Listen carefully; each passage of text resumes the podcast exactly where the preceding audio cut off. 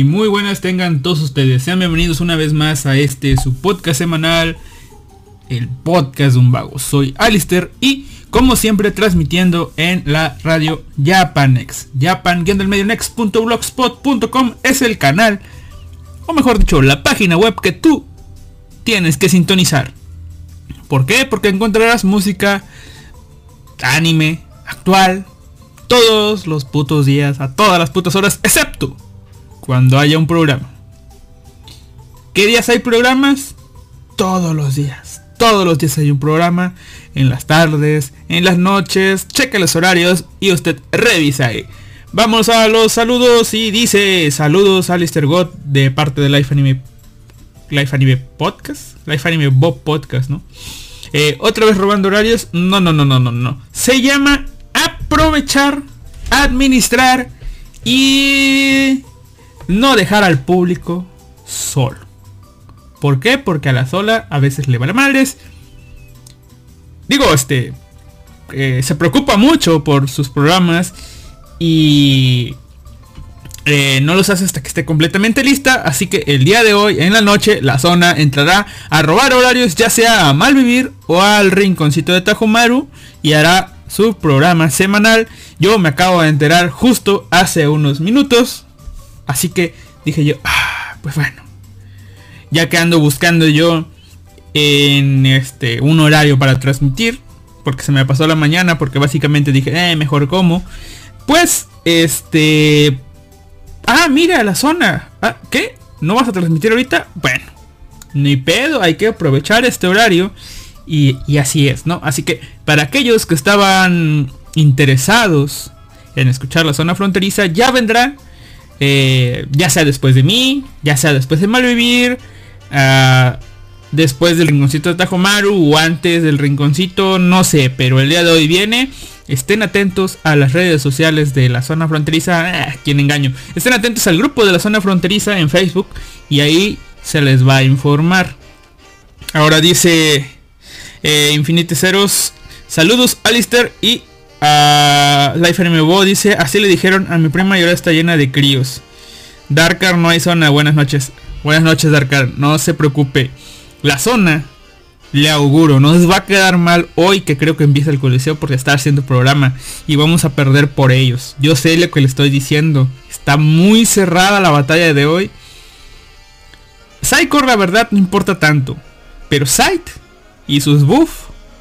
Sight y sus bufeos. Esos esos son los que realmente importan. Y este. Y vamos a. Y nos vamos a estar jodiendo un poco. Sí, sí, sí, sí, sí. A ver. Eh, así que. Dejando todo esto a un lado. Eh, dando. ¿Cómo se llama? Los avisos parroquiales del día de hoy. Pues eh, vamos a comenzar. Según le iba a ayudar a Animaker con, con unas cosillas, unos asuntillos ahí, pero no viene, así que vamos a estar haciendo otras cosas mientras llega el buen Animaker. Mientras tanto, eh, hay, hay muchas cosas que he aprendido esta semana y que pudiera yo haberles dicho. Para hacer una primera parte interesante y hacer una segunda un poco más interesante. Ah, pero la verdad, un programa una semana más lo único que estoy seguro de lo que voy a hablarles el día de hoy es eh, hacer el recuento. Ah, déjenme abrir el archivo que tengo aquí para sacar los nominados a lo mejor del año, en lo mejor de series, eh, openings y endings, que es lo que más me acuerdo. Eh, pero eso al rato. Ah, al rato. Primero, cosas de las que hablarles. Déjenme ver si está en el historial.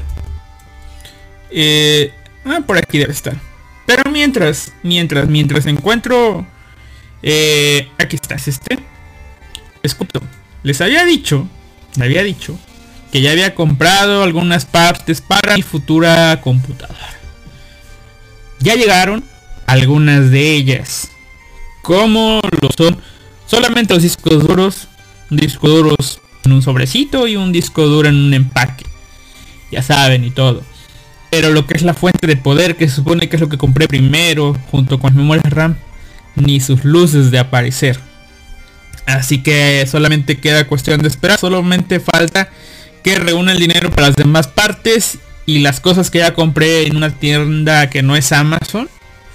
Tarden más en llegar. Pero bueno. ¿Quién soy yo? Después de todo ahí decía, si te urge, no lo compres si quieres que esto te lo mandemos mañana, no lo compres, no lo vamos a hacer. Y bueno, está muy claro eso. su servidor de acá hablando no lo consideró. Pero bueno, solamente resta esperar y esperar y esperar. Pero ¿saben qué cosa sí me llegó? Ese día que me agarré por las compras, me llegó eh, dos volúmenes. Bueno, y uno extra, pero el extra no, la verdad no importa tanto. El extra es el penúltimo volumen de Sankarea que vamos a dejar por aquí. Lo compré en la tienda online de Camite. Lo que sí me llegaron es material para los... O sea, no los dos próximos podcasts, pero sí para dos podcasts que vendrán en un futuro. Eh, son materiales para eh, los podcasts de Soy una araña. ¿Y qué? El volumen 4 y el volumen 5 que ya salió. O sea, por la pandemia y eso ya saben, no puedo salir de casa o me da flojera o pereza, más que nada por el tráfico que se hacen rumbo a la ciudad de Monterrey. Así que dije yo, pues, si aparte es un riesgo salir y el tráfico, pues este, vamos a comprar en línea cuando se pueda. Y ahora que me enteré que salió el 5, pues dije, pues vamos a comprar el 4, también el 4 del 5. Aprovechamos todo eso y para que el envío sea gratis, le metemos un volumen de zancaría. Y ya, ¿no? Vamos a hacer algo que se hace en el podcast de la arañita, pero vamos a leer qué es lo que viene en el futuro en el volumen 4. Recuerden, si no saben de qué hablo, es de como de Suga Nani... Nani algo así. Eh, soy una araña y ah, aquí está el nombre, ¿verdad? Como de Suga Nanika, de Okinawa y su casa Kiryu en las ilustraciones. Soy un arañique. Eh, ya tengo tres sí, tres podcasts, uno por cada volumen que he leído. Que son reseñas, resúmenes, como quieran verlo, comentarios sobre esta novela. Eh, que pues es la, creo que sí, es la única novela que tiene Camita en publicación. Y cuyo anime se va a estrenar en enero de 2021. O sea, no falta mucho para que se estrene. Eh, si no se quiere spoilear, la verdad no, no escuchen, no busquen los podcasts. Pero si quieren llegar al anime informados y, y, pues claro, no tienen medios para comprar la novela ligera o no la han leído, pero tienen duda y curiosidad, pues ahí están los podcasts. Y si te quieres informar tú, pues bueno, eh, compra las novelas, están disponibles en México a través de Camite, que las tiene licenciadas y ya están disponibles los cinco primeros volúmenes. Nos quedamos en el volumen 3 y el volumen 4, el previo, todavía no abro ni siquiera el... Eh, ni siquiera hablo la novela porque no sé cuándo la voy a leer, pero en algunos de estos próximos días. Este año mínimo leo el volumen 4. Eso es lo único que sé. Aquí nos dice, tras escapar del laberinto, veo al fin el deseado cielo azul. En el bosque, devoro frutas, en la playa me doy un banquete de pescado y dracos de agua. Esto es vida, pero la paz nunca dura. ¿Qué es esa criatura que crea cráteres con cada paso que da? ¿Es mamá? ¿Qué hace fuera del laberinto?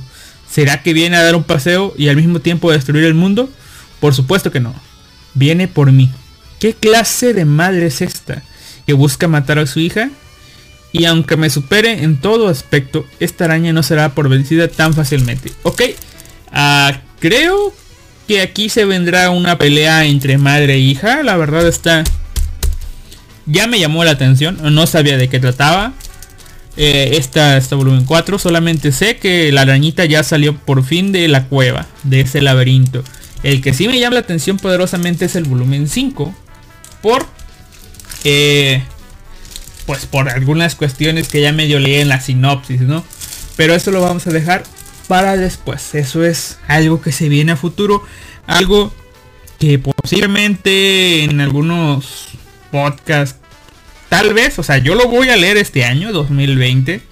Pero tal vez el podcast venga saliendo por ahí de enero de 2021. Ah, no sé, no sé, no sé. Es cuestión de administrar todo este tiempo, ¿no? Así que vamos a ver. Por aquí debe de estar. Aquí está. Vamos a ver. Aquí está el chat. La había perdido el chat. Déjenme ponerlo en esta otra pantalla. Dice. Life Anime Podcast dice. Para algo tenía que servir el caballero site. Eh, no puede ser inútil en todo. Sí, pero. Hasta eso. Llega tarde. La, zona llega tarde a los combates de colección. A veces llegan temprano y no hay pedo. Pero a veces llegan un poco tarde. Yo también, unos 2-3 minutos tarde. La zona llega unos 5-6 minutos tarde. Psychor es el más puntual. Y Sight pues viene llegando un poquillo más tarde. A veces llegan juntos. A lo mejor están haciendo cositas solos o no sé. Ya saben, ahí lavando los platos juntos como buenos hermanos. Eh, pero Sai... Sai llega primero. Sight tiende a llegar un poco después.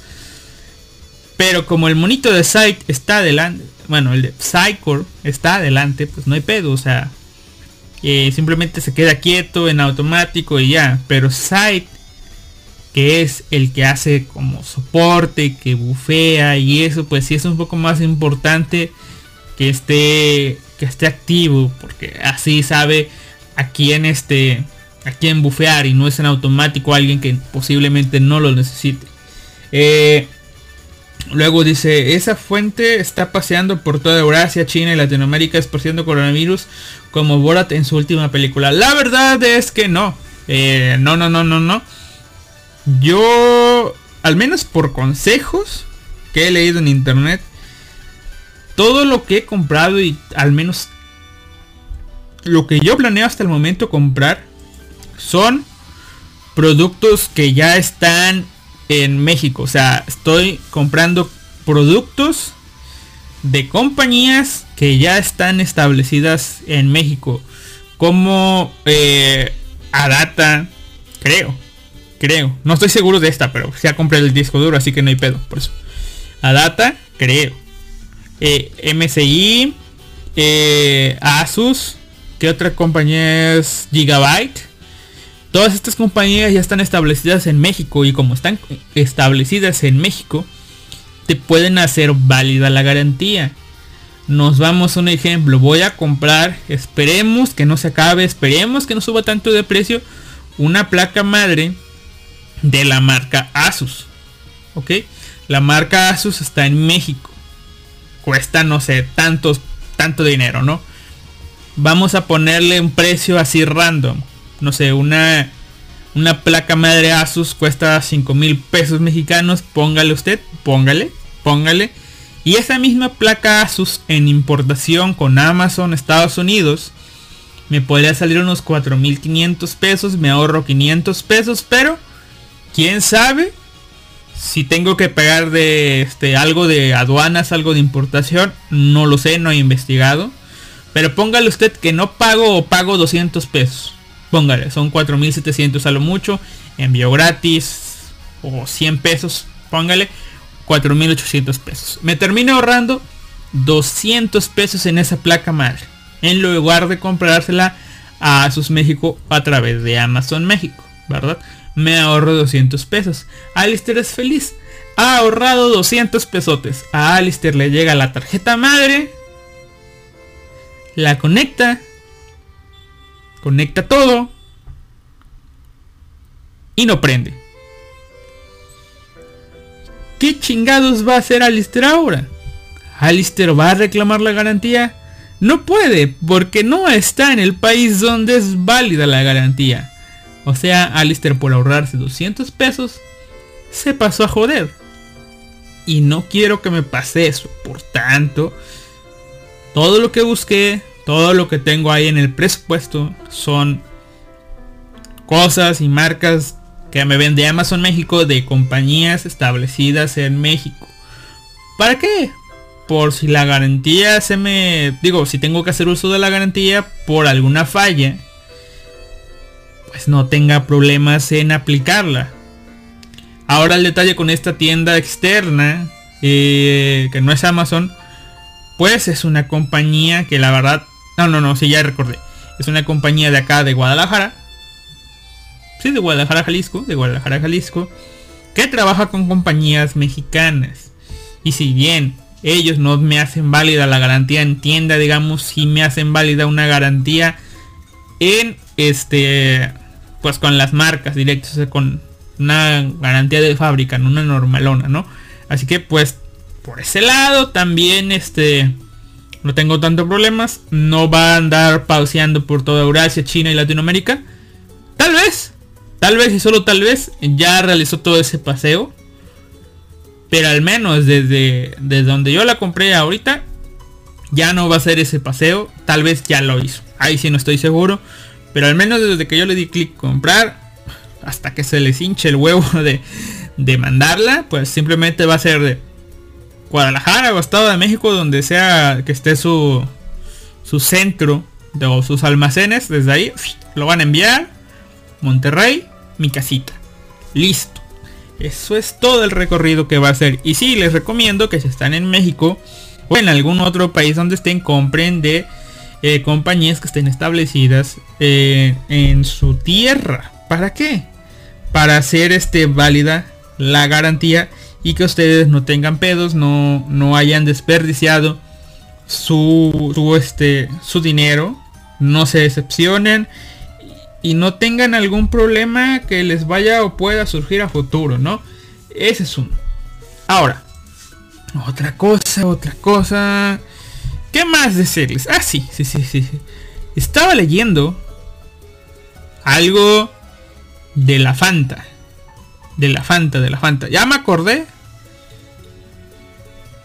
por alguna razón esta semana llegó a mis oídos el título de un libro de historias increíbles de la Segunda Guerra Mundial o algo así.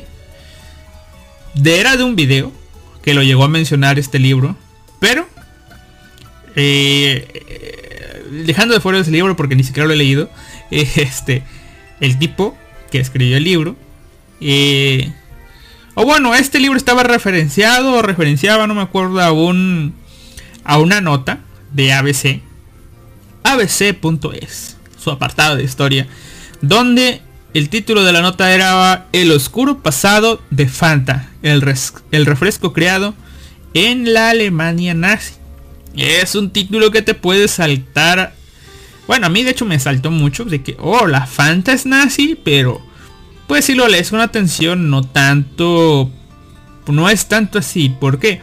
Porque dice creado en la Alemania nazi, más no dice creado por la Alemania nazi.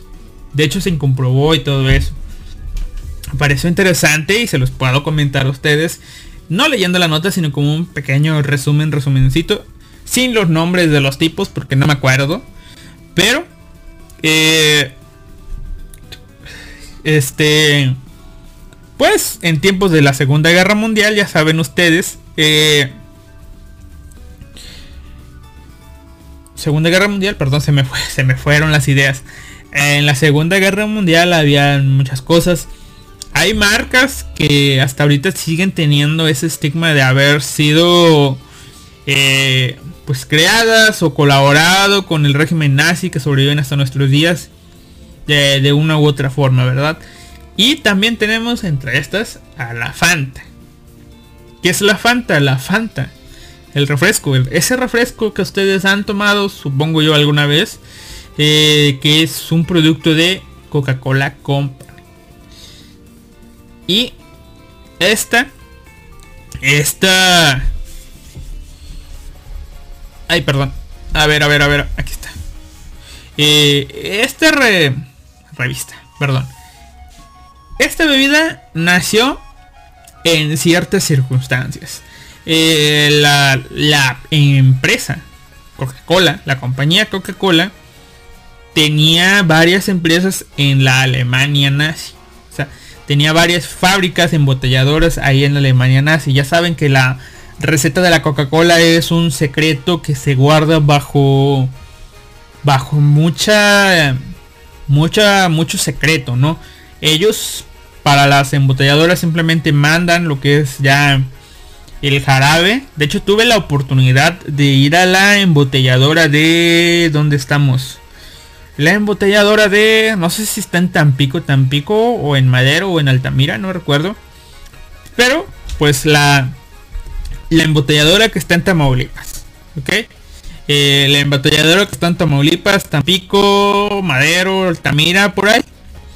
Tuve la oportunidad de ir a donde hacen la coca para México. O sea, la coca que yo me tomo, que yo me tomaba, porque supongo que distribuye en esa zona, ahí se hacía. Tuve la oportunidad de ir y sí, simplemente es cuestión de...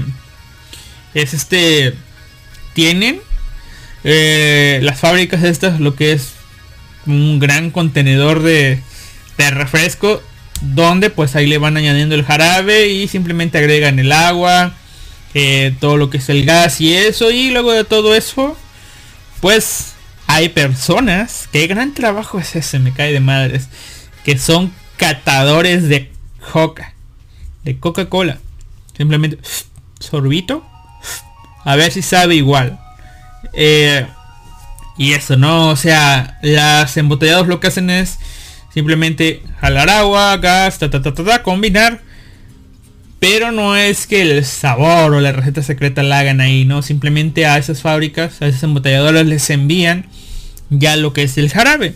Y pues por ahí de esos años de la Segunda Guerra Mundial, eh, cuando los nazis decidieron empezar a atacar a varios pueblos, la compañía Coca-Cola decidió dejar, dejar de enviar el jarabe con el que se enviaba esta bebida a los alemanes. Es decir, ya no ya no se ya no se enviaba este jarabe y como se dejó de enviar pues obviamente no se podía producir pues este este refresco que todos que todos consumían ahí. Era un refresco muy muy querido muy tomado muy consumido muy vendido como quieran verlo en por los por los alemanes. No tanto por los nazis pues que no todos los alemanes eran nazis pero eh, pues era muy consumido no eh, cuentan que se vendían chingos de botellas de Coca-Cola anuales.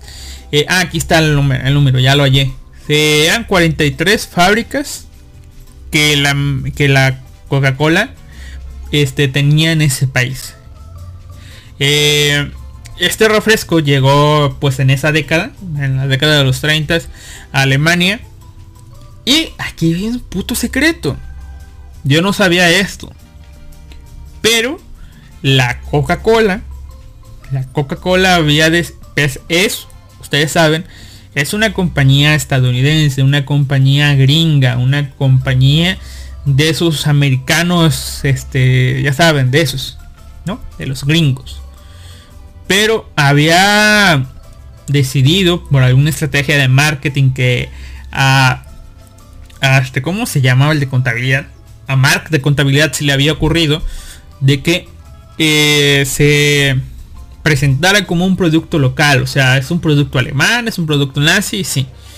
Así, con esto, aprovechando el sentido de nacionalismo que los nazis estaban eh, o iban a, dar, pues aseguraban ventas al menos de manera inicial para ese país. ¿Sí? Eh, tanto así que cuando los prisioneros nazis, dice, eh, pues fueron a parar a tierras americanas, se sorprendieron de que también había Coca-Cola ahí, porque ellos pensaban que la Coca-Cola era un producto alemán y dicen, wow, llegó hasta, hasta estas tierras, eh, se importa y todo, pero no, simplemente la Coca-Cola los había engañado. Pero bueno, la cosa es que eh, había el tipo que era el encargado de administrar todas esas fábricas era un trabajador de la Coca-Cola, pero cuando la Coca-Cola decidió cortar lazos, pues el tipo se quedó ahí de, bueno, ¿y ahora qué chingados hago? Y este...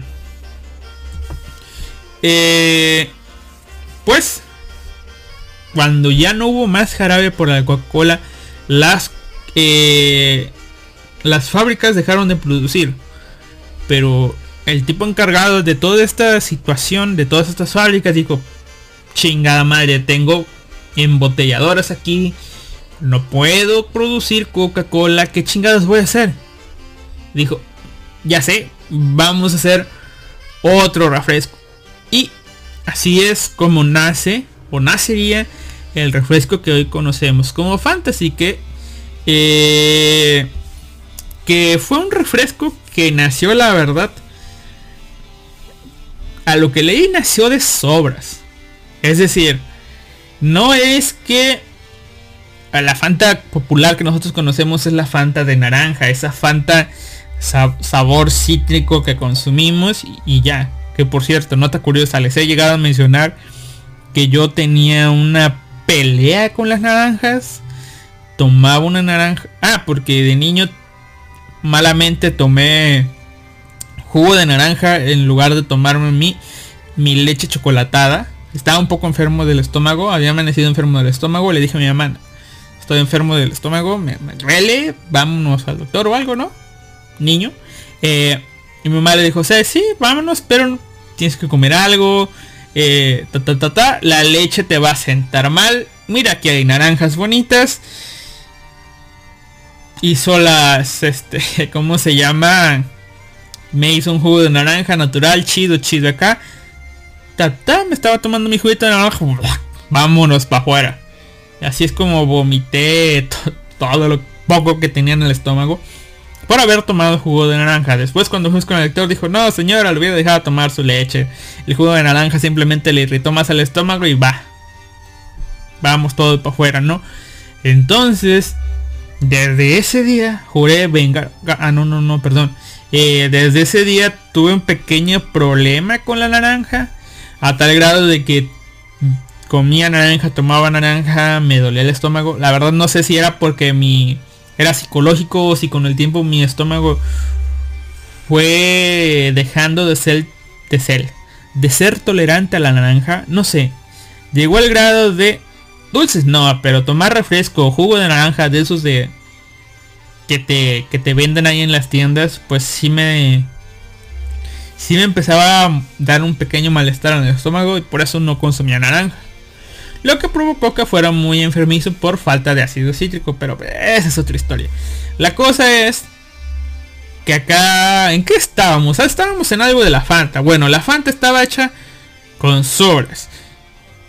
¿Qué sobras? Pues sobras eh, de algunas frutas y la primera fruta que se usó pues era la pulpa de manzana que, que era empleada este de la en la fabricación de la sidra de esa otra bebida, ¿no? O sea, hacían la sidra. Ah, que sobró la pulpa. Bueno, déjame esa pulpa y vámonos a la Fanta. Y pues la endulzaban con azúcar y otras cosas más que le echan a los refrescos, ¿no? Pero posteriormente supongo yo que fueron mejorando la fórmula, cambiaron la manzana por naranja y ya. Y el nombre de Fanta pues viene de fantasía, en alemán fantasía y terminó como Fanta para cortar. Era un producto cortito, sencillo, conciso, impactante todo eso, ¿no? Y así nació la Fanta de sobras de sidra. Con un vato que dijo, tengo fábricas, necesito ponerlas a trabajar. Vámonos, vamos a hacer mi refresco y le pongo Fanta por fantasía y ya. Luego, pues, todo lo demás es otra historia que no venía en la nota que leí. Pero la cosa es eso. La, la marca de la Fanta quedó ahí. Y para finalizar, para asegurarse que el refresco vendiera, pues se les ocurrió poner una leyenda que la verdad a mí siempre me había sonado y ahora sé la razón. Eh, no es necesariamente que yo la haya visto en una Fanta y eso. En todos los refrescos de sabor que he visto, que yo recuerdo, dicen, no sé, Fanta o... ¿Qué será?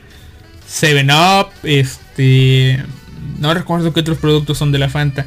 Mundet, que ya es de fan, que es de, Coca-Cola. Todos esos. Dice en la parte lateral. Es un producto de, de Coca-Cola Company. Es decir, que es un producto de la empresa Coca-Cola. Bueno, a estos cabrones fue a los que se les ocurrió la grandísima idea de poner esta leyenda, pese a que no era 100% cierto de que era un producto de Coca-Cola. Sí se estaba haciendo en las fábricas, pero ya no había nexos, digamos, directos. Pues este decidieron usar esto. Digo, si la Coca-Cola dijo que eran alemanes para vender, pues yo por qué no puedo decir que la Fanta es de Coca-Cola. Puso esa leyenda y el producto llegó a ser un éxito. La verdad, ahora que, que, leo esto, recordando la nota y incluso la misma nota lo decía, no se sabe si el producto fue un éxito, porque fue un éxito, es decir, por méritos propios, o si fue un éxito porque en esos tiempos este, adquirir productos eh, que poseían azúcar o la misma azúcar era muy, este, era muy difícil consumir, consumir conseguir productos básicos de la canasta básica por lo de la guerra eh, y que los alemanes hayan usado la Fanta para reemplazar eh, los productos azucarados o sea alguna mezcla no se sabe bien pero el pedo es que la Fanta fue un putazo eh, cuando la guerra terminó hubo hubo todo un show para ver si el tipo este encargado de crear la Fanta era nazi o no era nazi, si era se había apoyado o no había apoyado, al final todo quedó en que no, que el tipo era incluso un contra nazi, que al menos en eso quedó. Y ya, o sea, ahí quedó posteriormente, sí, con los años ya Coca-Cola formalmente adquirió eh, pues la empresa Fanta y añadió Fanta a su a su a su catálogo de bebidas. Y yo dije, pues, pues la verdad no me la sabía. Eh, no, no me la sabía y pues ahí está, es la historia. Es la historia de la Fanta. Dice Life nuevo, qué delicadito Alistair. Pues sí, o sea, es una especie de de trauma psicológico si quieren verlo ustedes con los de la naranja. Ya lo superé. No es que come naranjas, la verdad se me hace, no sé, una fruta un poco sucia de consumir, pero ya al menos productos de naranja o algún jugo de naranja ya los como. Pero bueno, que también es, no es que sea tan fácil conseguir una, una naranja 100% chida acá en Monterrey, pero pues bueno, sepan entender ustedes, ¿verdad? Y ahora, luego de eso, ¿qué otra cosa les puedo decir de la semana? Ah, sí, sí, sí, sí. Les había comentado también que quería extender la vida útil de la silla esta que tengo. Una silla baratona, bien, bien chida. Que, que compré acá en una departamental. Bien chida, bien barata. La más barata del mercado. Que se la había jodido el pistón. Bueno. Compré el pistón. Esta semana llegó. Y este me llegó el pistón. Ah, su puta madre. No creerán ustedes lo que pasó con el puto pistón. Eh, como no vivo solo en esta casa, vive otra persona. Esa persona estaba durmiendo. Esa persona se supone que me iba a ayudar a cambiar el pistón. ¿Por qué? Para sostener la silla que fuera más fácil. Ya había visto un video. Pero no tenía ningún marro, mazo, como quieran llamarlo.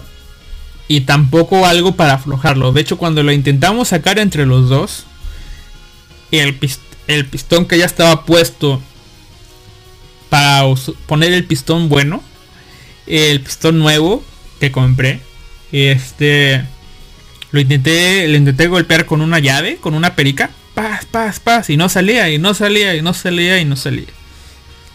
Fui a comprar un WD-40, popularmente conocido como una floja todo. Llego y este vato ya estaba dormido. Y yo, puta madre. Bueno, chingue su madre. Ya me compré mi mazo. Yo solito puedo, dije yo. La levanto la silla, le empiezo a pegar, le empiezo a pegar, ta, ta, no. Le echo la floja todo, dejo que haga su trabajo. Empiezo a pegar, le empiezo a pegar, le empiezo a pegar y paz, sale. Y como que con mi mano me pego en mi, en mi barbilla y dije, ah, su puta madre, qué putazo me iba a dar. Pero ahí pasó. Luego, ya que le había quitado las patas, restaba quitar el resto de la silla del pistón. Ta, ta, ta, pa, santo putazo en la quejada otra vez. Ah, su puta madre. No, el primero fue casi un putazo, un golpe en la, en la, en la frente. El segundo sí ya fue casi en la quijada. Pero ahí, ahí quedó. Puse el pistón nuevo. Lo ensamblé. Me siento... No, no, no, no me senté. Simplemente activé el, el mecanismo para que la silla se levantara. Y no pasó nada. Nada, nada, nada. Ahí fue cuando yo dije, pues la compré en Mercado Libre. Estos tipos si, si te mandaban avisos y todo eso, o sea que son accesibles. Voy a mandarles un mensaje ahorita de, de que vergas, no, no sirve el pistón, no funciona el mecanismo, no jala, eh, me lo cambian o algo. Dije, no, eh, para cambiármelo tendría que ir a dejarlo, va a ser un pedo con todo esto. Mejor les voy a decir que no me funcionó, no hay pedo con el reembolso, simplemente quiero que me manden otro o sea, se los voy a pagar nuevamente. Y ya. Esa era mi intención, ¿no? O sea, decirles, no me funcionó. No se preocupen. No hay pedo. Está aquí. Entiendo yo que para sacar este pistón lo voy a tener que golpear y ya no va a servir. Simplemente... No sé, algún envío gratis o algo que me, que me den para compensar o algo. Esa era mi, mi, mi simple y llana intención. Pero dije, bueno, no sirve este pistón, la silla está muy bajita, voy a poner el pistón viejo. Empieza a golpear otra vez. Y el otro vato dice, eh, que te estoy durmiendo. yo, chinga su madre. Toda la tarde me la pasé con la silla así bajilla. Hasta que él despertó. Ya pude hacer ruido. Y ya empecé a, a sacar el pistón. Y lo terminé, o sea, cuando lo saqué dije yo, puta, es el mismo, o sea, está bien que tiene un otro diseño en la parte de abajo, pero es el mismo pistón. Eh, no será la misma marca, pero es la misma medida, falla por unos cuantos milímetros. Debería de jalar, no sé por qué no funciona. Dije, tal vez el mecanismo de la silla no lo puse bien y todo. Y fue ahí cuando algo llamó poderosamente mi atención. Lo llamó llamó mi atención desde que puse el pistón. Ese reemplazo, desde que lo puse llamó mi atención, pero dije yo, tal vez así es. Resulta ser que estos pistones pues tienen el tubo grande y el tubo chiquito. El, eh, tubo chiquito es el que hace el, mecanismo de subir y bajar y el grande es pues donde se ensarta el chiquito, ¿no? Se ensarta el chiquito. Pero bueno, y ahí está. Y hasta arriba hay un botoncito, digamos ahí, que, que hace la función de que cuando lo aprietas, pues ya sea que sube o baja, ¿no? Dependiendo de cómo estés. Sube o baja, sube o baja.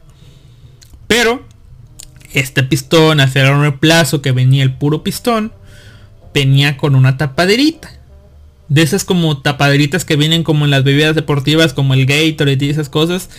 Así, de esa forma venía la tapaderita y yo dije, ah, esto me llamó la atención. De hecho, el pistón es, es color, es, es un pistón cromado. El pistón viejo tiene el botoncito negro y es redondito. Y esta cosa parece tapa de Gatorade.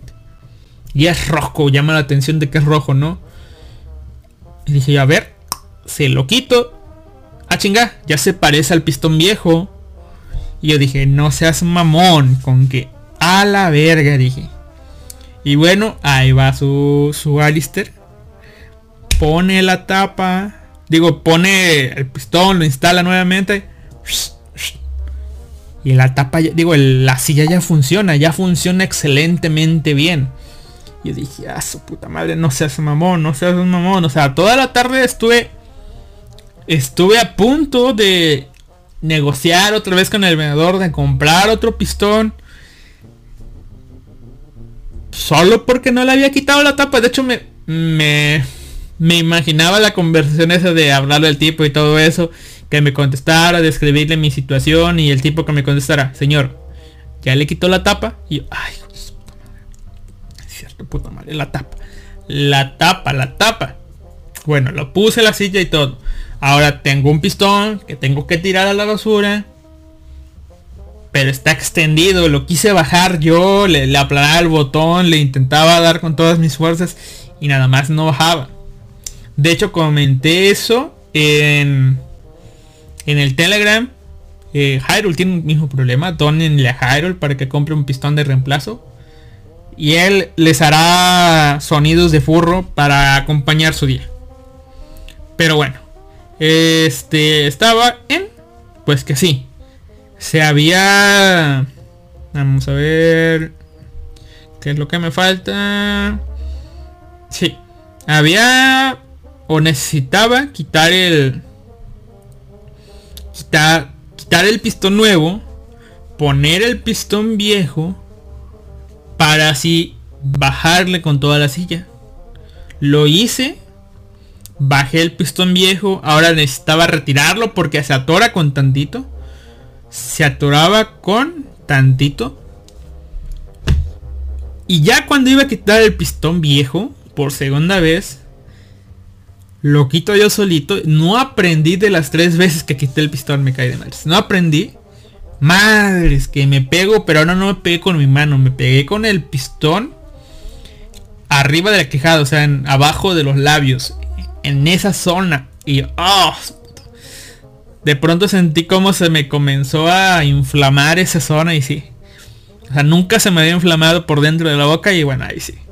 Santos golpes con pistón, Me di un madrazo. Pensé que me había abierto. No me abría afortunadamente. Pero pues la cagué, o sea, en primera por no quitarle la puta tapa. No venían instrucciones, esa es mi, esa es mi excusa. No venían instrucciones de armado. Simplemente me estaba guiando con las con los dibujitos que venían en el instructivo de la silla porque los había guardado. Pero no tenía letras, nada, puro dibujito. Y yo dije, nunca dice ni siquiera quítale la tapa, nada. Todo eso me provocó un golpe, pero afortunadamente ahorita ya la silla está. Estoy ahorita en la silla y no se ha bajado. Gracias, me costó pues lo que costó el pistón y un golpe en la puta quijada que viéndolo bien me pudo haber bloqueado. Pero bueno. Eh, ya. Aunque claro, me salió más caro porque tuve que comprarle la floja todo, tuve que comprar un martillo. y otras cosillas, ¿verdad? Pero tengo la silla que ya sirve. A ver, aquí dice Shadow Kaiser, radical hermano, radical para usted Kaiser. Dice tutorial de cómo putearse cambiando un pistón a una silla. ¿Eh? Exactamente eso. Se los digo, se los comento, ya gratis para que ustedes no cometan el mismo error. Quítenle la puta tapa al su pistón de reemplazo. Eh, no le jales al chiquito. Sí, simplemente me lo razoné cuando lo dije. Pero bueno. Eh, luego de, de, eso. Luego de ese apartado. Vamos. Eh, eh, vamos al apartado. Dice Life Anime Por personas así. Es que el champú tiene instrucciones. Pues la verdad es que sí. Hay cosas que... A ver. ¿Cuánta gente hay aquí? A ver, en el chat está Life Anime Life Anime está Shadow Kaiser, que seguro está haciendo algo. Infinite Ceros y nada más. Bueno, son tres personas.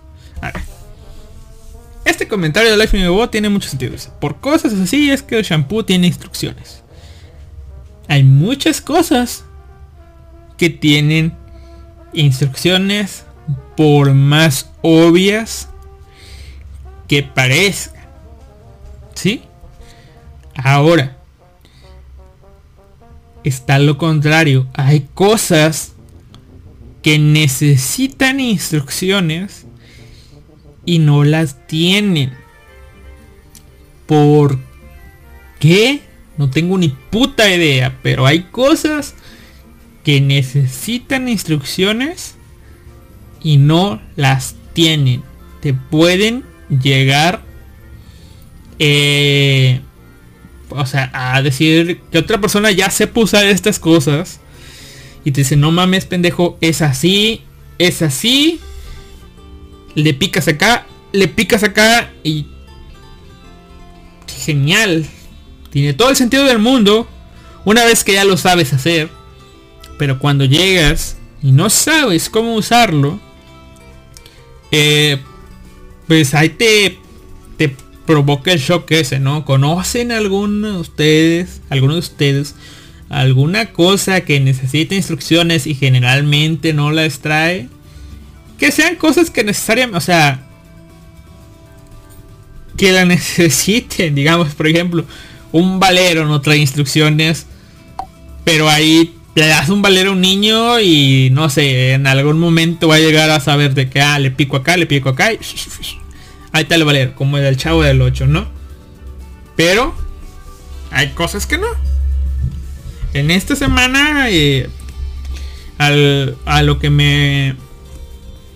Algo que no este que no traía instrucciones y que tuve que usar fue fue, fue, una grúa.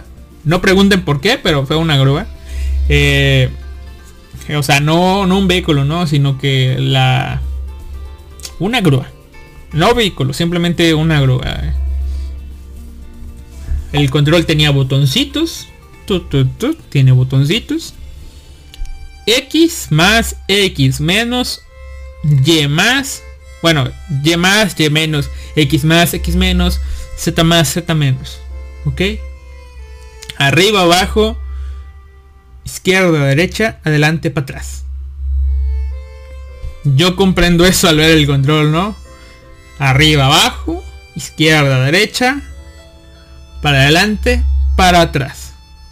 Ahora, ¿qué botón es arriba, abajo?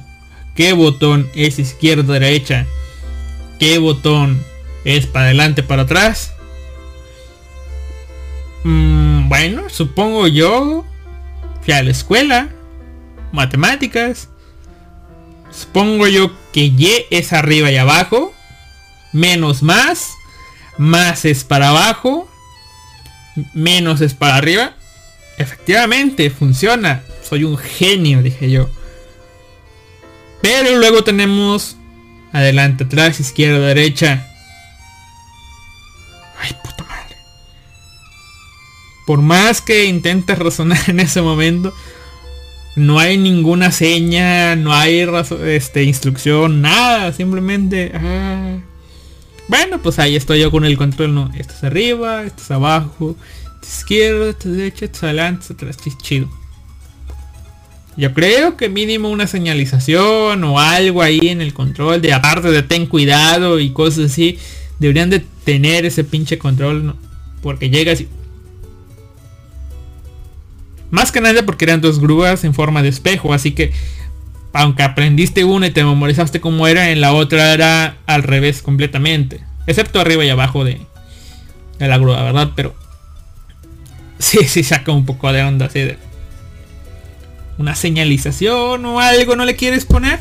Pero bueno, ahora, el momento, el momento de la semana donde se va a venir el bardo para los que nos, los que nos escuchan.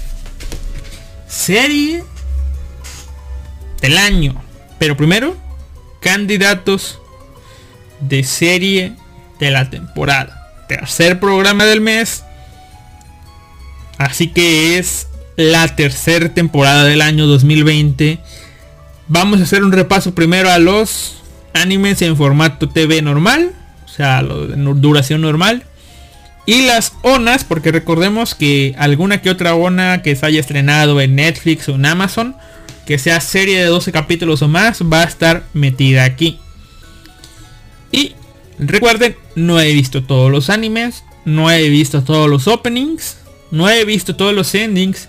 Simplemente estoy sacando aquí mis candidatos para los finalistas de este año, del 2020.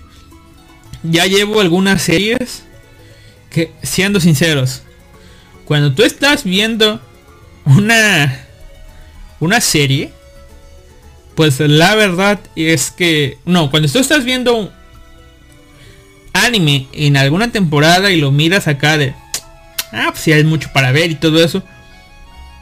Y te llegan comentarios como los de Kaiser de que bueno, no hay nada que ver y eso sí te choca un poco, pero... Ah, puta. Y malo que está aquí Kaiser ahorita. De que el tiempo le da la razón. Porque está, llega hasta acá, fin de año, voltea hacia atrás y... Oye. Pues en invierno no hubo nada. En primavera, pues tampoco hubo tanto. ¿Qué habrá en verano? Eh, viendo algunas imágenes, pues, y siendo que es la temporada anterior, pues sí, en verano hubo, hubo varias cosas. Vamos a hacer un repaso a ver si, si este, dice iPhone Newborn, si nunca trabajaste eh, en una grúa, no tuviste infancia, por eso los condones tienen instrucciones. Y aún así, vean cómo estamos. Pero bueno, eh, ta, ta, ta. Eh, está. Animaker no requiere ayuda, así que yo. Yo voy a seguir con el programa. Eh, vamos a hacer un repaso, como les dije, de, de verano de 2020 con las series eh, de anime, ya sea las que se pasaron en televisión o las que se pasaron en alguna web eh, por streaming exclusivamente. Vamos a hacer un repaso. Están ordenadas por popularidad y vamos a ver qué otra. Eh, está, por ejemplo, eh, Re La segunda temporada de Re A ver. Re Para temporada del año. Siento que al igual que Oregairu. Y al igual que Sao son continuaciones. Y aunque Sao, eh, a diferencia de las otras dos que mencioné, no tenía tanto espacio de temporada a temporada, la verdad es que como era una parte final, digamos, de temporada, donde ya digamos que... Mm, ¿Cómo, cómo me explico? el clímax de esta historia está en el principio del anime, o sea, en los primeros seis capítulos y no en los últimos seis, pues la sensación al verlo sí como que se va apagando un poco, o sea, como que es un globo que está medio inflado y va desinflándose poco a poco. No como las temporadas anteriores que iba de menos a más. Acá va como que de regular a menos bajando, ¿no? Oregairu. Pese a que es un final que la verdad a mí no me molestó. Es una serie que está muy desconectado yo de todos sus personajes. De todo. De, de todo, ¿no? Siento que si fuera un anime bueno no importa los años que hayan pasado, vas a volver y vas a conectar con tu público como si nunca pinches madres te hubiera sido. Siento yo que eso hace un anime cuando es bueno, que llega y conecta con sus antiguos fans a terminar la serie, ¿no? Lo han hecho series que ahorita, pues, no sé, el anime de Sao, el primero de esta Delicization, lo logró hacer. Te mostró que no iba a ser lo mismo de, de antes, pero siguió ahí. En cambio este, que hace el final, pues se fue desinflando, ¿no? Re Zero, pese a que es una serie que, que sí me gustó, hice programas y eso, pues viene siendo un poco más de lo mismo. Así que al menos en las tres. Y si no logro encontrar algún otro candidato, unos dos o tres, pues voy a meter a Recero como candidato de esta temporada. Pero de momento la verdad es que ahí lo dejo. Como posible candidato. Las otras dos no. Recero ahí más o menos. Es más de lo mismo. Listo. Ahí se queda, ¿no? Eh, posible candidato. Le digo, posible candidato. Porque lo vi aquí. Luego tenemos The Good of High School. The Good of High School, déjenme ver los comentarios. Dice... Heiser es un amargado. Shadow Guys le contesta, jaja, palabra. Oregairu, lento, aburrido y demasiado denso. Así es Oregairu, no sé qué esperaba. Eh, R0 fue hermoso. Fue más de lo mismo. O sea, ni siquiera sentí que avanzara algo la trama. Cosa que ya tenía un poco de advertencia. Luego, les digo, tenemos The Good of High School. Siendo sincero, estoy viendo los animes coreanos que son colaboración de Webtoon y Crunchyroll. Por la sencilla y simple razón de que son animes que conozco sus nombres porque son voces que resuenan en el fandom. O sea, alguna u otra vez yo escuché los nombres de todas las series que he visto. Amigos, conocidos, foros que frecuento, Facebook con muy buena referencia. Pero había escuchado, no, esta serie es buena. O sea, criticando a series, por ejemplo, como Sao. O como, no sé, tal vez Index. O alguna otra serie popular zona de temporadas pasadas. Que los sabores del mes, los sabores del año. Había personas de, ah, es buena, pero esta cosa es mejor y no sé qué, o deberías leer esto por tal motivo, por tal situación. Pero me quedo con lo mismo. Me quedo con con mi misma eh, con mis dos puntos que tengo sobre este tipo de series. La primera, los que dicen ah, pues esta serie que es coreana está mejor que el anime ese que tú estás viendo, es por la razón de que, este, de que, digamos que te estás asqueando tanto del anime, llegas a ver un, o sea, el anime está, quieras o no, todo el anime sigue un gran río que fluye, fluye lentamente, fluye, todo va en la misma dirección. Uno está más cerca de la corriente, de, del centro del río. Otras series están en los extremos. Otras series agarran unos pequeños desvíos por unos arrochuelos. Eh, unas ramificaciones, pero al fin de cuentas todo va en lo mismo, todo va en lo mismo y tú te metiste a nadar en ese río. Hay personas que quieren nadar contra corriente viendo animes del pasado. hay personas que se dejan arrastrar por la corriente, fluyendo de aquí a acá, de izquierda a derecha, tomándose de vez en cuando un desvío por esos riachuelos. Creo que yo soy una de esas personas. Pero a fin de cuentas, en esa corriente, ahí vamos, fluyendo, fluyendo. Y hay otras personas que han, que han este, nadado mucho tiempo en esa corriente. Derechito, derechito, derechito. Alguna vez se cansaron, se detuvieron, voltearon atrás, intentaron remar contra corriente. Y de pronto siguen la corriente de nuevo. Y se aburren y se aburren. Y después ahí, cerquita, cerquita, ven un charco. No será muy limpio como el río, pero ahí está un charco. Y es agua diferente. Se meten, se sientan. Y dicen, wow, qué refrescante. Qué diferente. Ah. Ah, no es como ese río que está allá, esa corriente que fluye en una sola dirección. Ah, este charco, pese a que está lleno de mierda y algunas otras cosas. Ah, este charco es tan distinto, me llena nuevo, me llena, me llena, me llena. Siento que así son las series coreanas, es como que un respiro a lo que tú ya estás acostumbrado. Pese a que sigue siendo algo asiático, no es algo japonés.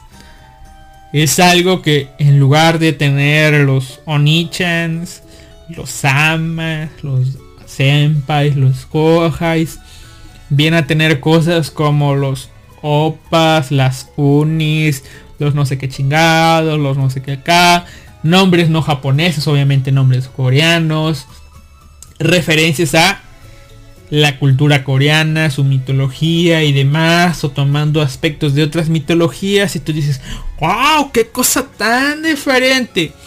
Te hacen sentir lo mismo que sentiste cuando pasaste de los monitos, este, de, de los cartoons animados, acá el gringo, los Simpson y esas cosas, te hacen sentir lo mismo que cuando brincaste de las series de acá de las series americanas a las series japonesas. Y ese sentimiento es lo mismo que estás sintiendo ahora que brincaste de las historias japonesas a las historias coreanas y por eso vienes y dices, no, que es lo mejor, que es esto, que es lo otro, que está chido, cuando ni siquiera exploraste todo el mundo que te ofrecen. Pero, no sé, siento que por eso la gente las alaba tanto. Porque que no vieron todo el repertorio que te ofrece Japón o tal vez lo vieron todo y se aburrieron y ahora están probando el mundo nuevo. Siento que esa es una cosa. Y la otra opinión que tengo sobre estas series coreanas es de que siguen la misma historia T. Mm, la sigo viendo más que nada porque quiero ver si en algo, si siguen siendo así siempre o si son esas series que se toman una introducción muy muy larga porque todas las series coreanas que he visto de Webtoon y Crunchyroll llámese The Good High School Camino Tou eh, o sea Torre de Dios este Noblece y no recuerdo si hay otra más pero todas estas series de entrada aunque la sinopsis se ve idiota la premisa se mira medio interesante. Los elementos que tienen son más o menos interesantes. No se los voy a, negar, no les voy a mentir. Me interesa.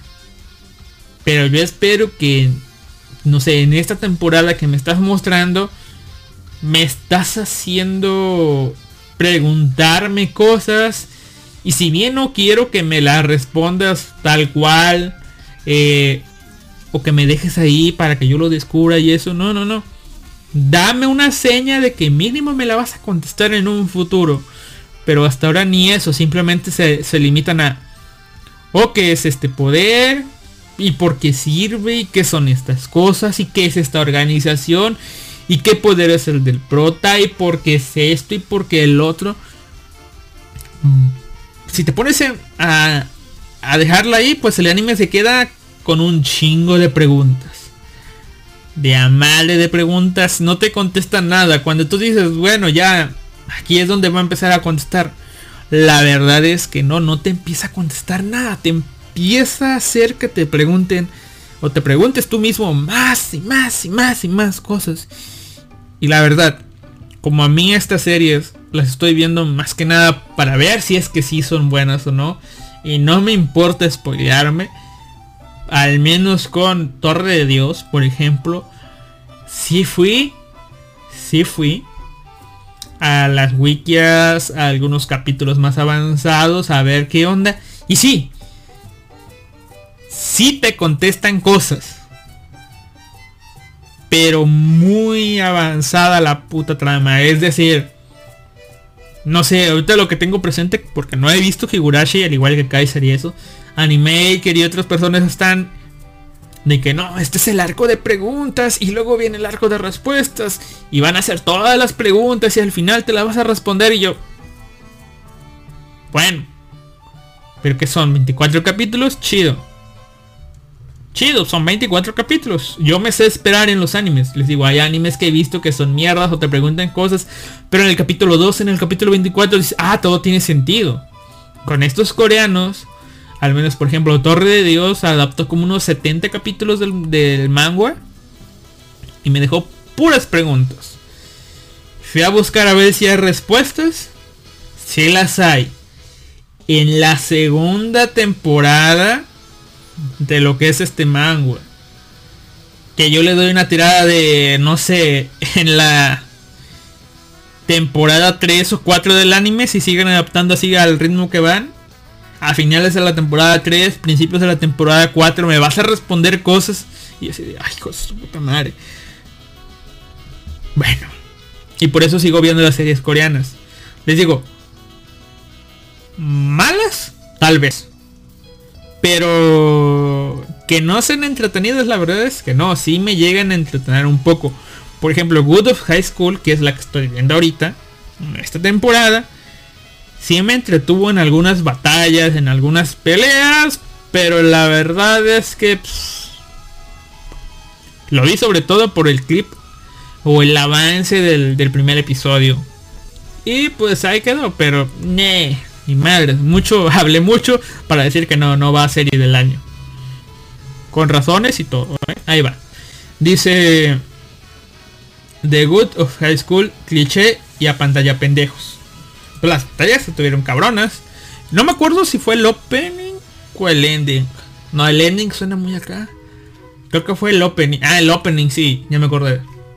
Sí, el opening que es de un DJ japonés y cosas así. Es lo que me está llevando un poco acá de los animes estos coreanos que ponen mucho K-pop en sus series. Pero bueno. Ah, ya, ya, ya. Está luego en el No Show Butai. No, ni No Show, que creo que es la segunda temporada de, de los bomberos. No la he visto, no tengo opiniones acerca de ella. Eh, luego está Kanoyo Okarishimasu. Kanoyo, Okaidi, Shimas. Ah, es, e, es, de esperar que al decir yo que era una de las series de la temporada, de las mejor rankeadas, pues indiscutiblemente no va, no a haber mucho. Pues, para el poco gusto de, de la gente, pues sí la voy a mandar a las finales. Porque sinceramente no veo otra cosa que, pueda irse a las finales de, del año porque está muy vacío todo este pedo, está muy muy vacío. Ahora, la discusión no es de si la serie se va, la discusión es si el opening y el, ending van. El opening es de The Peggy's. La canción está que más o menos la recuerdo. Pero la secuencia que lo que estamos viendo aquí, el opening, llega a pasar. Mm, me gustan algunos detalles que tienen. Es de esas series que tendría que ver al final los openings, todos los demás openings, para ver si pasa o no. Pero de momento no. El ending tampoco. Está muy sencillito. Eh, luego está Yahare Ore no Seishun Love Wakami, el opening, ending. Mm, no. Luego tenemos una serie llamada Maui Gakuin no Futei Gokusha. Eh, en esta serie, obviamente la serie no va. Pero lo que es el opening, sí lo voy a mandar a las finales del año. A mejor opening. Luego vamos a checar. Eh, no me acuerdo. Oh, oh, sí, sí. El opening de Sao. Ese sí se va a las finales por la secuencia animada combinada con la música, ahí va más o menos. Ya había hablado de estado del anime, no llegó a pasar. Eh, dice Life Anime Book dice, acabo, de terminar N no Showtime. Excelente temporada, muy buenos openings y ending. Y una gran trama con unas buenas peleas y muertes épicas. Ah, spoilers. Pero bueno, eh, le digo, por cuestiones de que sé que hay algunas series que no he visto que tienen openings y endings chidos voy a darme algún tiempo antes de checar a ver openings y endings, a ver cuál va a ser el mejor, a darme alguna miradilla a algunos openings que pues hayan resonado por ahí, ¿no? Por ejemplo, ahorita ya que lo menciona, pues sí, en el Shobutai voy a tener que ver el opening y ending de esta temporada para ver si, si pegan o no. Dice, la novia prostituta de alquiler apesta, solo vi la... Solo lo vi para reseñarla en el podcast. Estuvo chido la escuelita de Majo Roto. Majo Roto. No sé qué es Majo Roto, pero bueno. Eh, está Usaki-chan.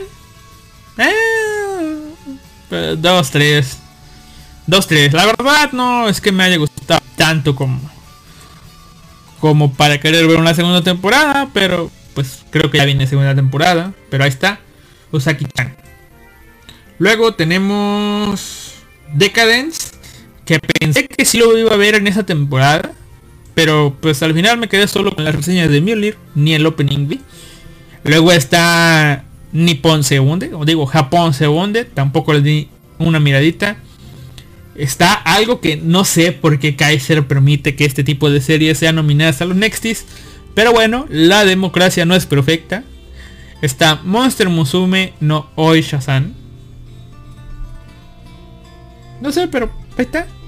Luego está Dokyo Hentai Echi Toirus.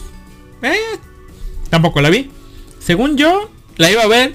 Pero luego me enteré de que iba a haber alguna versión variante en los Blu-rays o algo así. Me estoy esperando los Blu-rays. Luego está Boku no Hero Academia. Ah, son dos, o, dos onas. Ah, ya, ya. Pinche madre. Luego está, por ejemplo, Nogun's Life.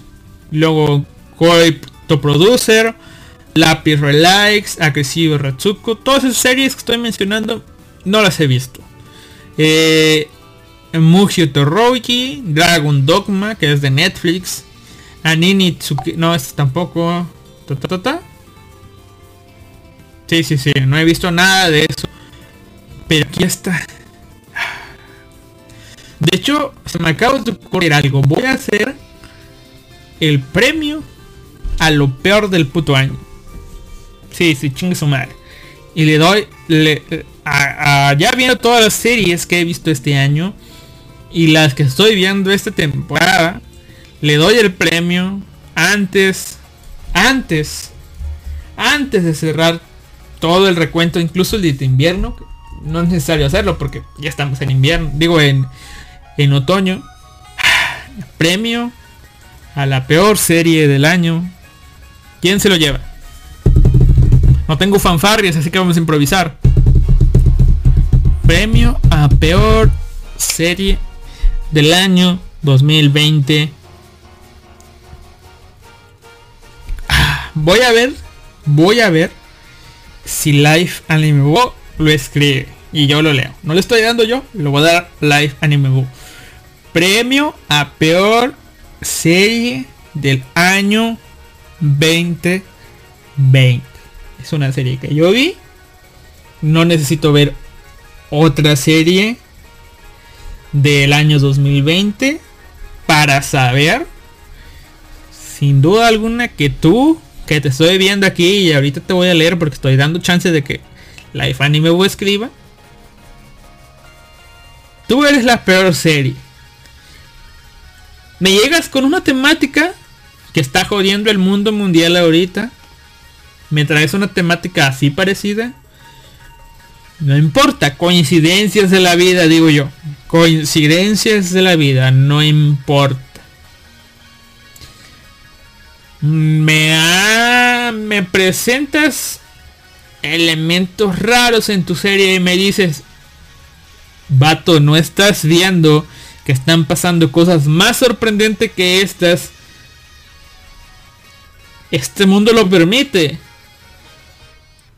Y me terminas metiendo cosas completamente mm, de nada que ver. En serio. Ah, Life Nebo. No, no, no, no, no. No, no, no, no, no, no, no. Así, ahí sí me disculpa. Pero no. La peor serie del año es Gibiate. Life Anime Bo escribió Kanoyo Karishimasu, pero no. Yo he visto las dos series. Las vi en su temporada, las vi en su emisión. Y Kanoyo Karishimasu mínimo a veces te da ganas, aunque yo ya leí el manga, te dan ganas de ver el próximo episodio. Mínimo. No lo niegue, aunque no le gustó. No lo niegue. Pero Giviate es una mierda de principio a fin. Y no es una mierda que vaya constante. Bueno, sí, es una mierda que va constantemente. Pero incluso va echándose más y más y más y más y más y la mierda. A ver, aquí hay personas que creo que no han visto Giviate. Bueno. Eh, bueno, ya se fue Kaiser, pero bueno, lo repito. Para aquellas personas que no han visto Giviate. Giviate es una serie donde hablan que un virus vino del espacio. O no sé. No sé, no sé si, si al principio dicen que el virus vino del espacio. Pero donde dicen que en Italia surgió un virus. Que, conveniente, ¿verdad? Surgió un virus que hace que las personas, dependiendo de su sexo, de su raza, de su edad, se transformen en algún tipo de monstruo. Eso hacen. Eso hace Giviate. Es un mundo post-apocalíptico donde hay una chica que pide un deseo que esta humanidad sea mejor y que no sé qué cosas, Ella está en un grupo de un doctor que busca la salvación de la humanidad. ¿A través de qué? De la creación de una vacuna. La vacuna que salvará a la humanidad. Esa es la historia.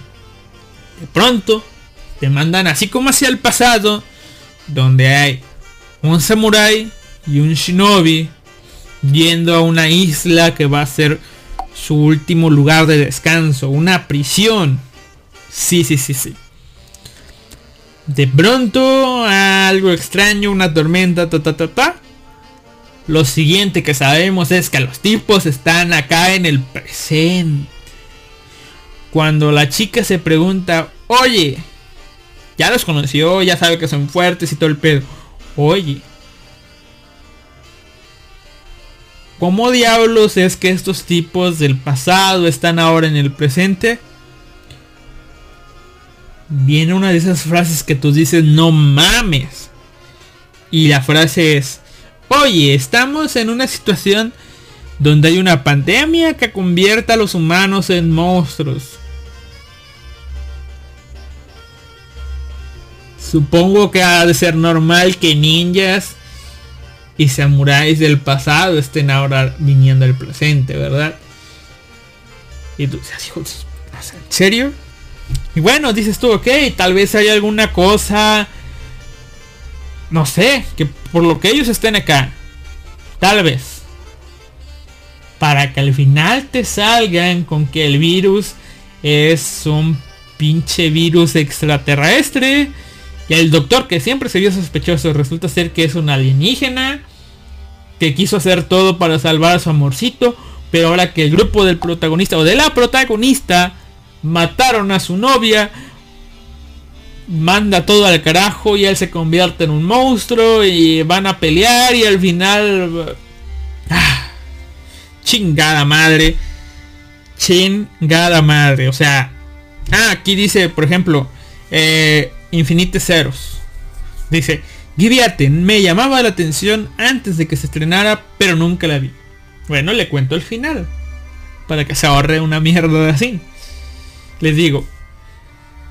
Resulta ser que el doctor. Lo voy a repetir otra vez todo para que se entienda bien.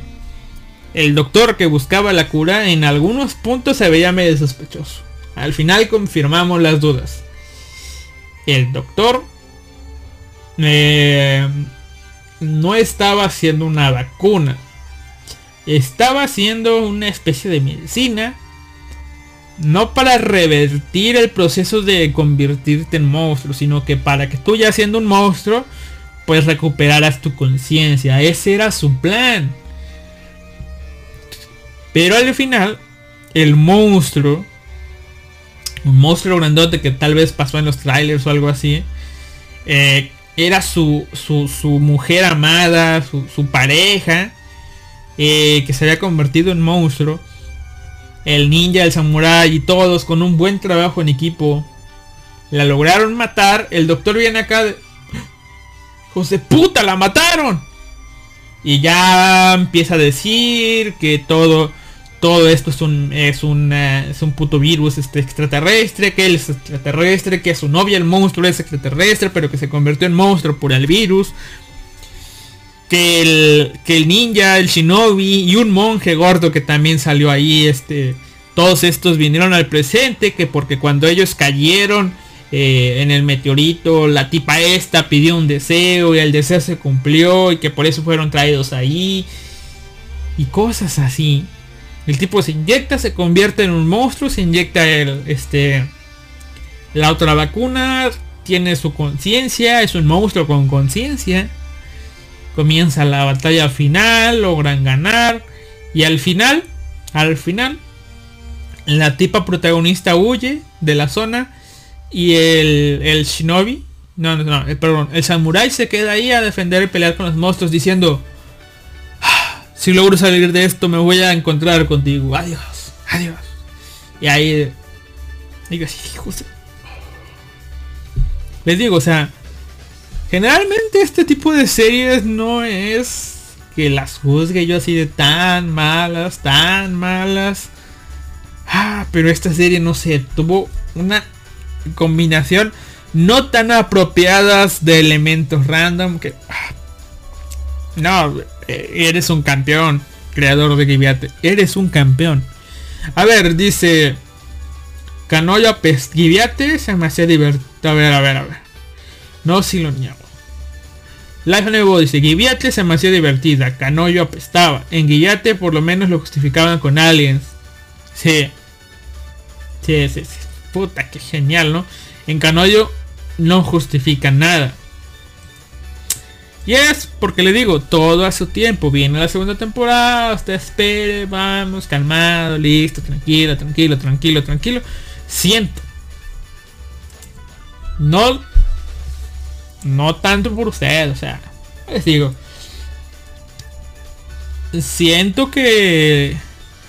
Ah, el protagonista puede recordar algún pasado oscuro en ciertas personas que lo hagan aborrecer, o sea, que les recuerde a un pasado oscuro y digan, ah, protagonista de mierda, ah, yo era así, ah, o algo así, no tengo idea, no tengo idea. Ah, tal vez, no sé, solo digo, que recuerde malos momentos y cosas así, pero bueno, eh, vamos a seguir con las cosas estas, ¿no? Eh, y sí, no hay, miren, les digo, no hay animes en, en el verano, no, no hay animes, no hay animes todo lo demás que sigue son... Eh, sí. No hay animes. En verano no hay animes. Qué puta mierda. A ver. Quito... Vamos a quitar eh, las zonas. A ver qué, qué chingados nos queda. Vamos a contar. Recero. Eh, Good High School. En no Shoutai. Kanoyo. Oregairu. Mao, 8 10 series, 14 series, a la madre, si no hubo nada. Bueno, como les digo, eh, no puedo solamente pasar una serie a, la final. Así que Re0, Re0 va a la final de mejores eh, de mejores series del año. Para mejores series del año va Re0. Vamos a ver cómo nos va. Re0. Ahí está. Y openings y endings, pues no he, no he metido endings, pero tal vez un ending de de de Sao hay que checarlo lo voy a tener anotado y pues ya o sea no hay mucho que ver ahora si si tal vez solo tal vez haya algún anime corto que se me haya pasado por ahí vamos a revisar y está Peter Grill ah, no lo terminé de ver solamente vi un episodio un mayón Ninja Collection Maya estuvo entretenido. Las yeguas regresaron. Y sí, las demás no las conozco. esos son todos los animes de de de esta temporada. Ah, este año estuvo medio jodido en cuanto al anime. La pandemia, quieran o no, sí nos dio, sí nos dio un pequeño, un pequeño bajón eh, en el anime, ¿no? Eh, y ahora, antes de finalizar este, su corto, pero hecho con amor programa, quiero hablarles de un proyecto eh, que me enteré el día de ayer de su lanzamiento, digamos, porque, bueno, no lo sé ustedes, al parecer Guatemala también tiene estas fechas de celebración, donde celebran a la figura que vendría encarnando lo que es la madre, eh, la madre de, de, Jesús, eh, la Virgen de Guadalupe, aquí en México, y ahora por lo que sé en algunas partes de Centroamérica, también festejan como su día, el día 12 de diciembre. Que ya saben, ir a festejar este, las mañanitas y eso. Está esa figura. Esa figura religiosa. La madre de México y no sé qué más y no sé qué más y no sé qué más. Bueno. Resulta ser que Hace unos años, hace, hace un año me enteré de la existencia por parte de Animaker de una especie de parodia, homenaje, como ustedes quieran verlo, de un dibujito. Que ya había visto este tipo de cosas antes como la... No sé si la pueden buscar en Google para los que me estén escuchando. Había escuchado algo así. No sé si sean cosas aparte, si una cosa haya inspirado a la otra. Pero recuerdan ustedes eh, a Index de Tuaro Mayotsu no Index. Eh, bueno, he visto imágenes tipo memes y eso de Indexita de Guadalupe. Que era a la Index. A la monjita de Tuaro Mayotsu no Index. Se da una combi. Con eh, pues este pues ropa alusiva, o sea, con su mismo tocado modificado, alusiva a los colores de la Virgen de Guadalupe. ¿Sí? Ya saben, para los que conozcan esa imagen y si no conocen a la Virgen de Guadalupe, pues googleen y van a ver. Pueden buscar a Indexita de Guadalupe, de Guadalupe con su cabello marrón, castaño, eh, con, su vestidito rojo, eh, su, su, tocadito este verde con estrellitas, amarillo, que Indexita de Guadalupe. Yo conocía eso. Animaker hace un año, aprox, o menos tal vez, había comenzado a compartir tweets de algo que dicen, ah, ya había visto esto y eso y eso, yo no lo había visto. Que era de Majo Lupe era, pues ahora sí que, pues algo así como la, la Virgencita de Guadalupe, así lo vi yo, en formato Majo Shoujo. Lo pueden buscar en Twitter. arroba Majo Lupe. Así como se escribe Majo. M-A-H-O-U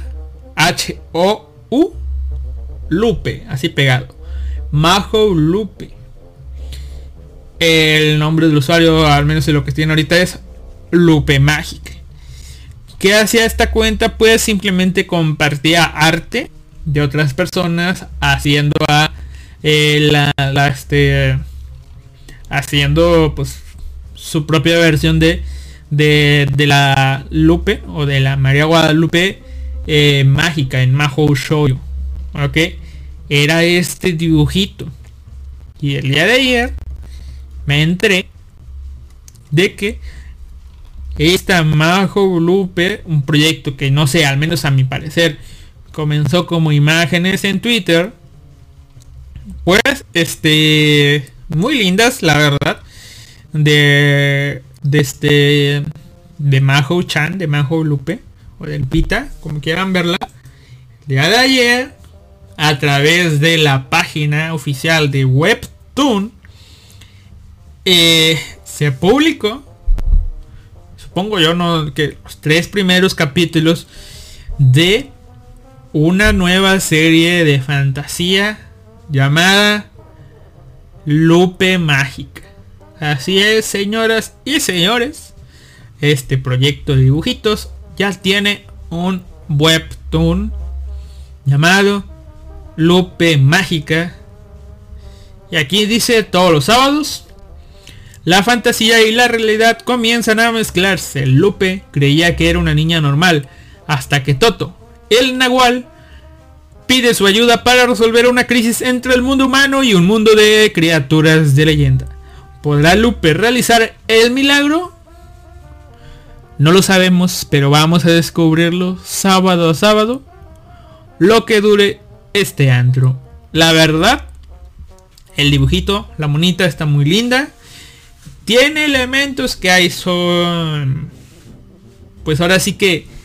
Que, que un toque de mitología mexicana que te pueden ayudar y servir y todo eso. O sea, no es que sea 100% exacto. Si buscan algo que sea 100% exacto, esto no lo es. Pero la verdad a mí sí me gustó. Eh, me leí los tres primeros episodios que están disponibles. De hecho, fue tanto así que me hice una cuenta en Webtoon para estar al tanto de cuando salga nuevo capítulo. No lo puedo hacer, le mandó un mensaje a, a, este, a mi hermano para qué? Eh, pues se lo presentara, le presentara esta historia a, mi hermanita.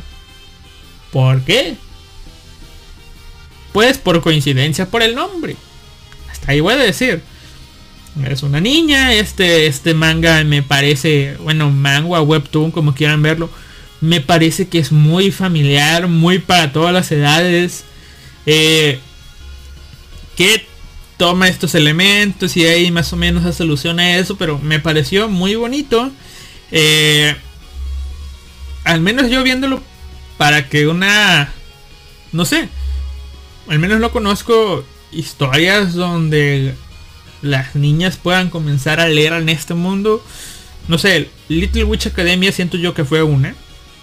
Si le gusta, no sé, te lo pones un niño, le puede llegar a gustar Little Witch Academia.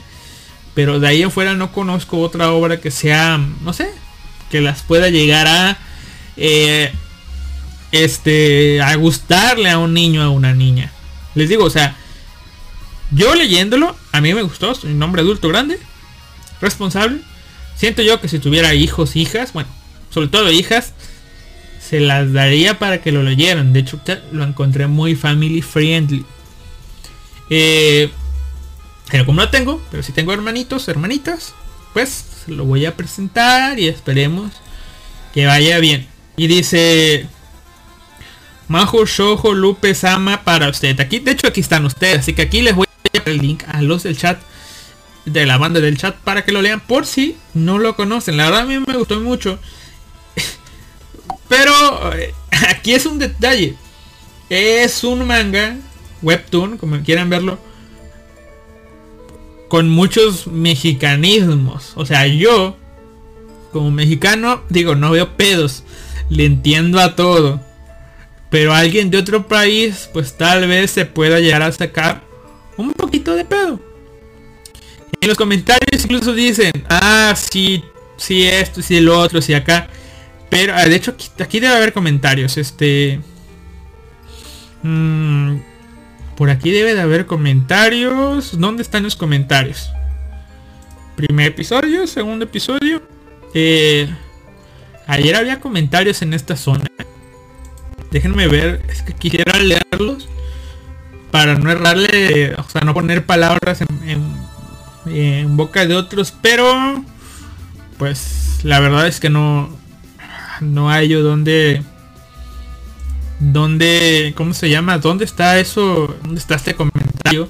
Pero bueno, decía básicamente el comentario de que, ah, está muy bueno y todo, pero tiene muchos clichés mexicanos que nos molestan y todo, y yo, o sea, sí, pero esta cosa la está haciendo un mexicano. No es que un gringo venga a ponerte cosas así de del mexicano en el cactus y eso. No.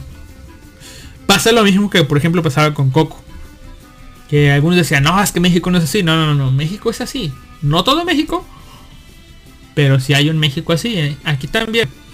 Eh, nos muestran una ciudad no muy grande. Eh, pueblo chico y todo eso con palabras como mi hija, cosas muy este, no sé, muy de pueblo, digamos, y está muy bueno, o sea, a mí me gustó.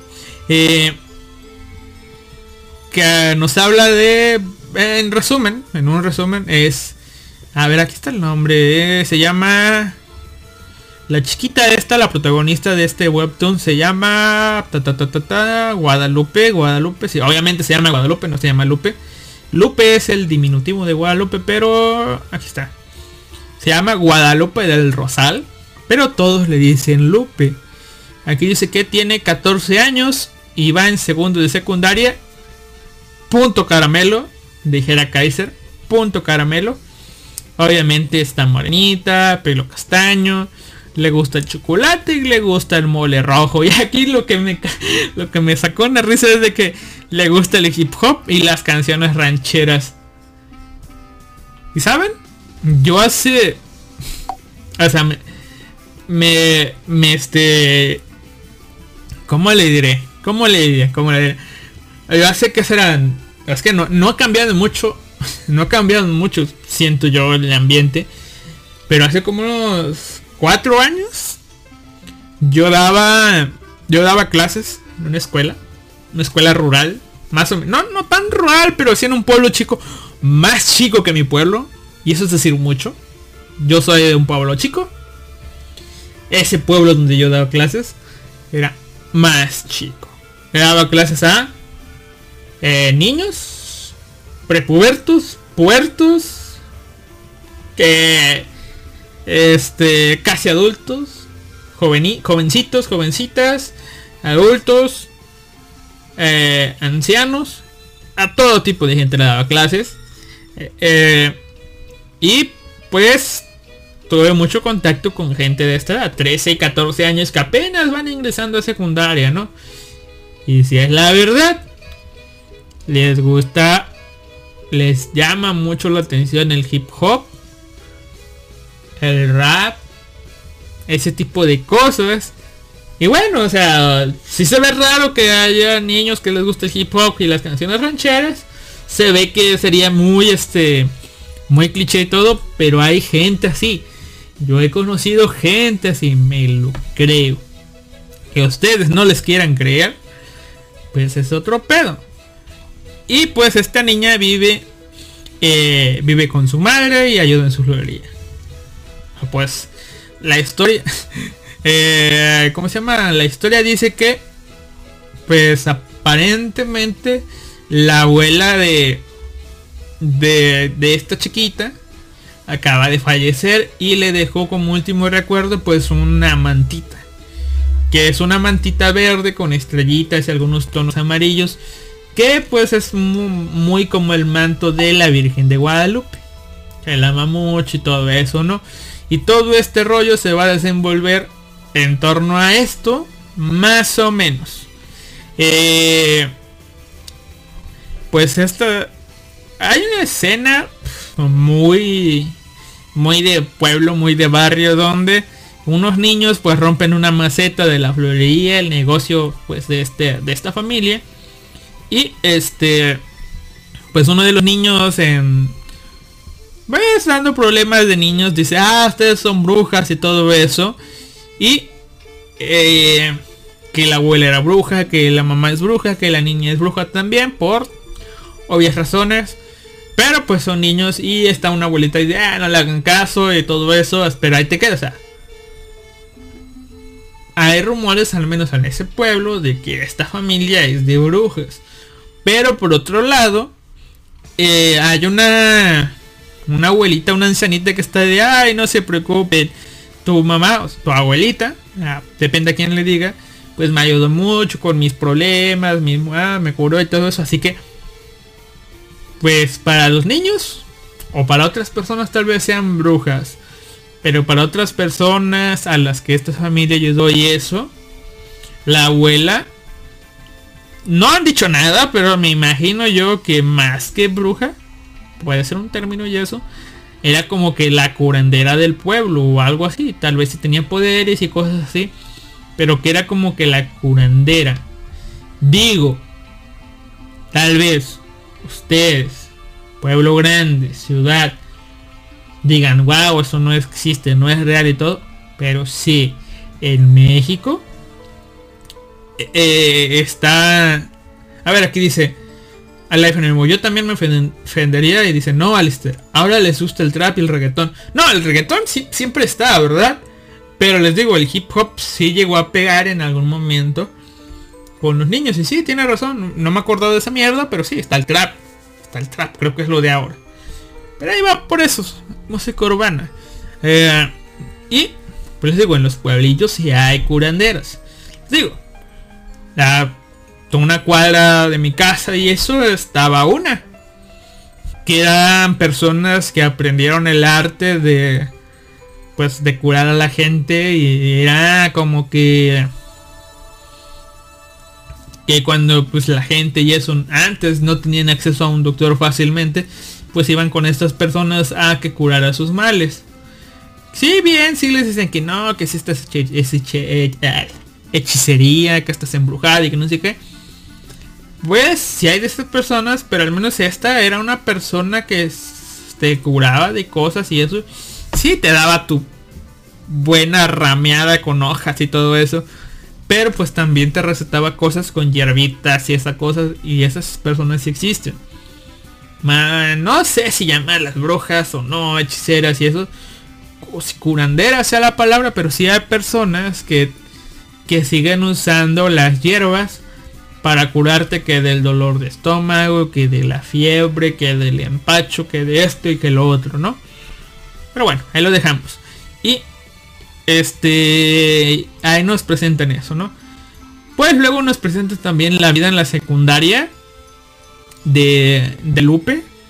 Y pues comentan eh, o nos aparecen o no sé nos introducen a unos personajillos chiquititos chiquititos chiquititos chiquititos cuando esta Lupe está dormida algo se le aparece en la noche algo llega a su cuarto y no es su tío son unas cositas chiquititas chiquititas que Luego sabremos que son chaneques que intentan hacer contacto con esta Lupe.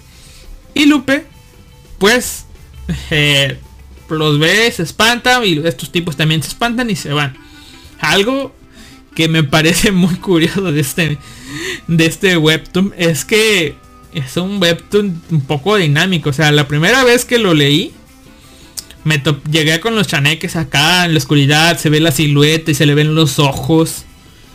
Sigo pasando y se ve un dibujo de unos ojos, pero como lo vi así rápido, y aparte mi internet no es el mejor, no, pensé yo que no había cargado mucho la página y que los ojos recién cargaron.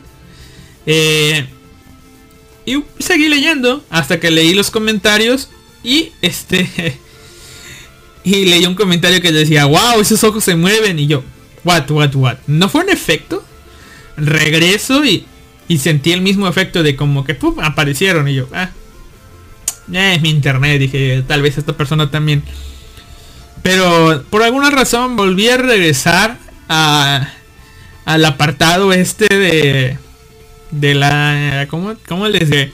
Al apartado de los ojos y me distrajo un poco, dejé el mouse y cuando regreso mi vista al webtoon este, los putos ojos están parpadeando y hijos de puto, si se mueven, o sea, le invierten un poco. Me recuerda, como, como lo dijo Maker a eso de webtoon coreano de Nader, creo que se llama, donde estaba alojado, que era una historia de terror.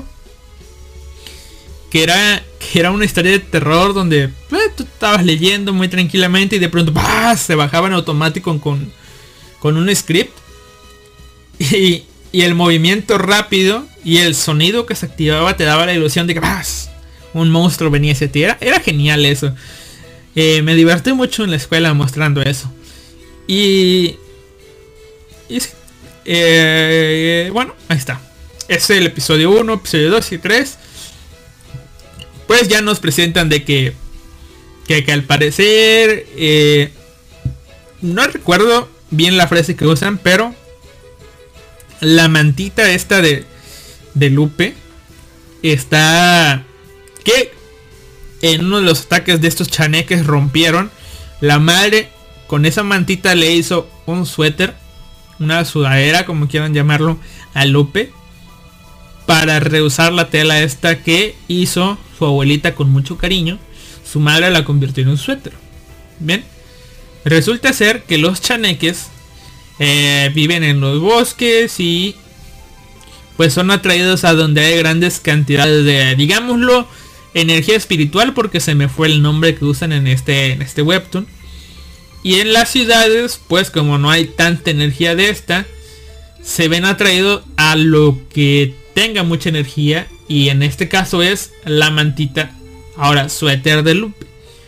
Que, que esta energía nace cuando las personas ponen mucho amor y mucho sentimiento a las cosas. Y pues es una mantita que hizo una abuela para su nieta. Tiene sentido que lo, que lo haya hecho con mucho cariño, con mucho amor y todo eso, ¿no? Por eso está altamente cargado con esta cosa. Y ya cuando esta Lupe decide perseguir a estos monstruitos pues porque son una niña.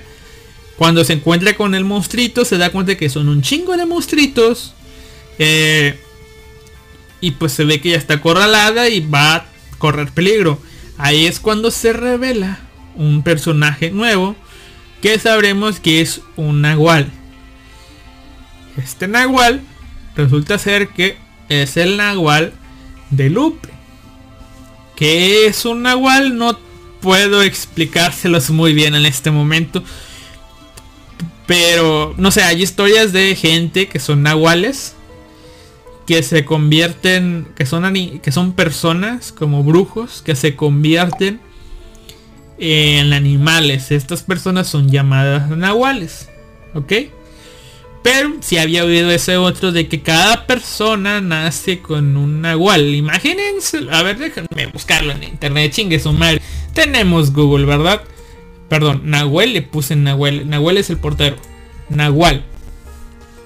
Eh, bueno, al menos en esta manga. Eh, aquí está. Aquí está. Dice Nahual. Nahual o Nahual. Dentro de las creencias mesoamericanas es una especie de brujo o ser sobrenatural que tiene la capacidad de tomar formas de animal. Eh, bueno, el nahual es tanto la persona como el animal. Y... Em, eh, por aquí. Bueno, es que yo, yo, yo sé que lo leí en algún lugar. Yo sé que lo leí en algún lugar, pero no recuerdo dónde y no sé si sea real o no ya hasta este punto puede que pase el efecto, este tipo de efecto Mandela y que, o que se me haya sobrescrito los recuerdos. Pero sí había escuchado eso de que cada ser tiene su nahual, es decir, que cada persona tiene su nahual. Imagínense lo que como su stand o, o en el en el digamos que su equivalente eh, católico, cristiano, no sé, que cada persona tiene su angelito de la guarda. Bueno, aquí en este, en este web, así lo vamos a dejar. Cada persona tiene su angelito de la guarda. Bueno, aquí, cada persona tiene su nahual. Y el personajecito este que pasa es el nahual de Loop. Que se quiso presentar en alguna otra circunstancia, pero pues está en peligro. Chaneque si le explica, pues estos vatos simplemente quieren tu suétercito, dáselos y te van a dejar de molestar. Pero Lupe dice, no, este suétercito era una mantita que me dio mi abuelita. Es el último recuerdo de mi abuelita. Así que... No se los voy a dar. Y bueno, el Nahual dice... Chido. Chido. Bueno, ni modo, hay que hacerlo. La ayuda a escapar y todo y de alguna u otra razón, que esto es lo que más me saca. Es que le dice, bueno, este... Ya estamos aquí y este... Ya que no se las quieres dar, pues ahora... Este... ¿Cómo les diré? Ya que... Ah, se llama Tonali, perdón. Ya que... Ya que no, no quieres este... no, ¿Cómo le fue a decir? Eh, como, como Lupe no quiso destruir esta cosa y que en base a esto, que no la quiere destruir y que tiene este, este, este accesorio, muchos más entes sobrenaturales van a ir a buscarla, pues el Nahual dice, entonces, eh, le dice, bueno, como no quieres darlo y te quieres exponer al peligro, pues te voy a enseñar todos los secretos que sé. Pero, como esta va a ser una gran carga, dice, pues, o sea, de ser uno de que no la quiere exponer al peligro y ella acepta, dice, no, no hay pedo, quiero tener mi mantita. Pues dice el Nahual, eh, bueno, entonces vamos a ponerte el destino de la humanidad en tus brazos. Y yo así, como que dio muchas vueltas esto, ¿no? O sea, de no ponerle en peligro a darle todo el peso del mundo. Pero bueno, y ahí es donde Lupe va a aceptar. Lupe no aceptará. Pues no lo sabemos, pero... Eh, aquí es donde comienza esta gran historia. O sea, digo yo, chido. O sea, chido, o sea, me interesa, está linda, la voy a leer, la voy a seguir leyendo apoyar el talento mexicano. No sé. Vamos a ver qué pasa. Un anime en unos 2-3 años, si es que le va bien. Webtoon Crunchyroll. Si es que Crunchyroll sigue vivo. No sé. Pero está bien, se los recomiendo. Es mi recomendación de la semana. Eh, Lupe Magic. Vamos a ver los comentarios. Dice eh, Life Anevo. Esa manta es Sugumomo. Sugumono son como familiares de las brujas, más o menos. Les digo, es como tu angelito de la guarda. Viendo ahorita un poco más el webtoon, dice que es el nahual. Eh, depende del signo azteca bajo el cual naciste. Es como un zodiaco. Está el zodiaco chino, está el zodiaco griego, está el zodiaco no sé qué. Pues bueno, al parecer los aztecas, zodiaco maya creo. Al parecer los aztecas también tienen su zodiaco. Pueden buscarlo ustedes. Bueno, más, miren, le pongo, les pongo aquí el link al Life Anime Wow accesorios y dice, o es como demonios de la misteria oscura. Bueno, le dejo un link donde eh, ahí usted puede saber bajo qué signo del zodiaco, bueno, no del zodiaco, perdón, bajo qué signo del horóscopo azteca nació y aquí es donde me puse a investigar. Dije yo, ah, hay un horóscopo azteca, zodiaco azteca o algo así. Vamos a buscarlo, ¿no? Y al parecer el zodiaco azteca no funciona igual que los otros, este, los otros zodiacos, los otros horóscopos, ¿no? Que los otros horóscopos son bloques de, ¿cómo le diré? Bloques de pues bloques de tiempo, ¿no? De que este el año lo dividen en 12 y de, estos días a estos días son de este, ta, ta, ta, y así no. Y el bloque azteca funciona diferente. Funciona con que el primer día de un mes, el primer día del otro es de uno, el segundo día es de y se repite y se repite y se repite, ¿no? Tanto así de que en el link que yo les dejé, en el chat, en el zodiaco azteca, pues vienen todos los zodiacos y por ejemplo viene el, el caimán o cocodrilo y viene que, que los que son de este horóscopo, eh, de este signo, perdón, sí, de este signo, son los que nacieron el 4 de enero, el 16 de enero, el 18 de enero, el 2 de febrero, el 10 de marzo, y así. Y así de, mm, tal vez ahora sí me toque algo chido. Tal vez, digo, eh, en uno soy un, en el chino me tocó el signo del gallo. En el horóscopo acá normal que todos conocemos me tocó Pisces. Chinga Pisces.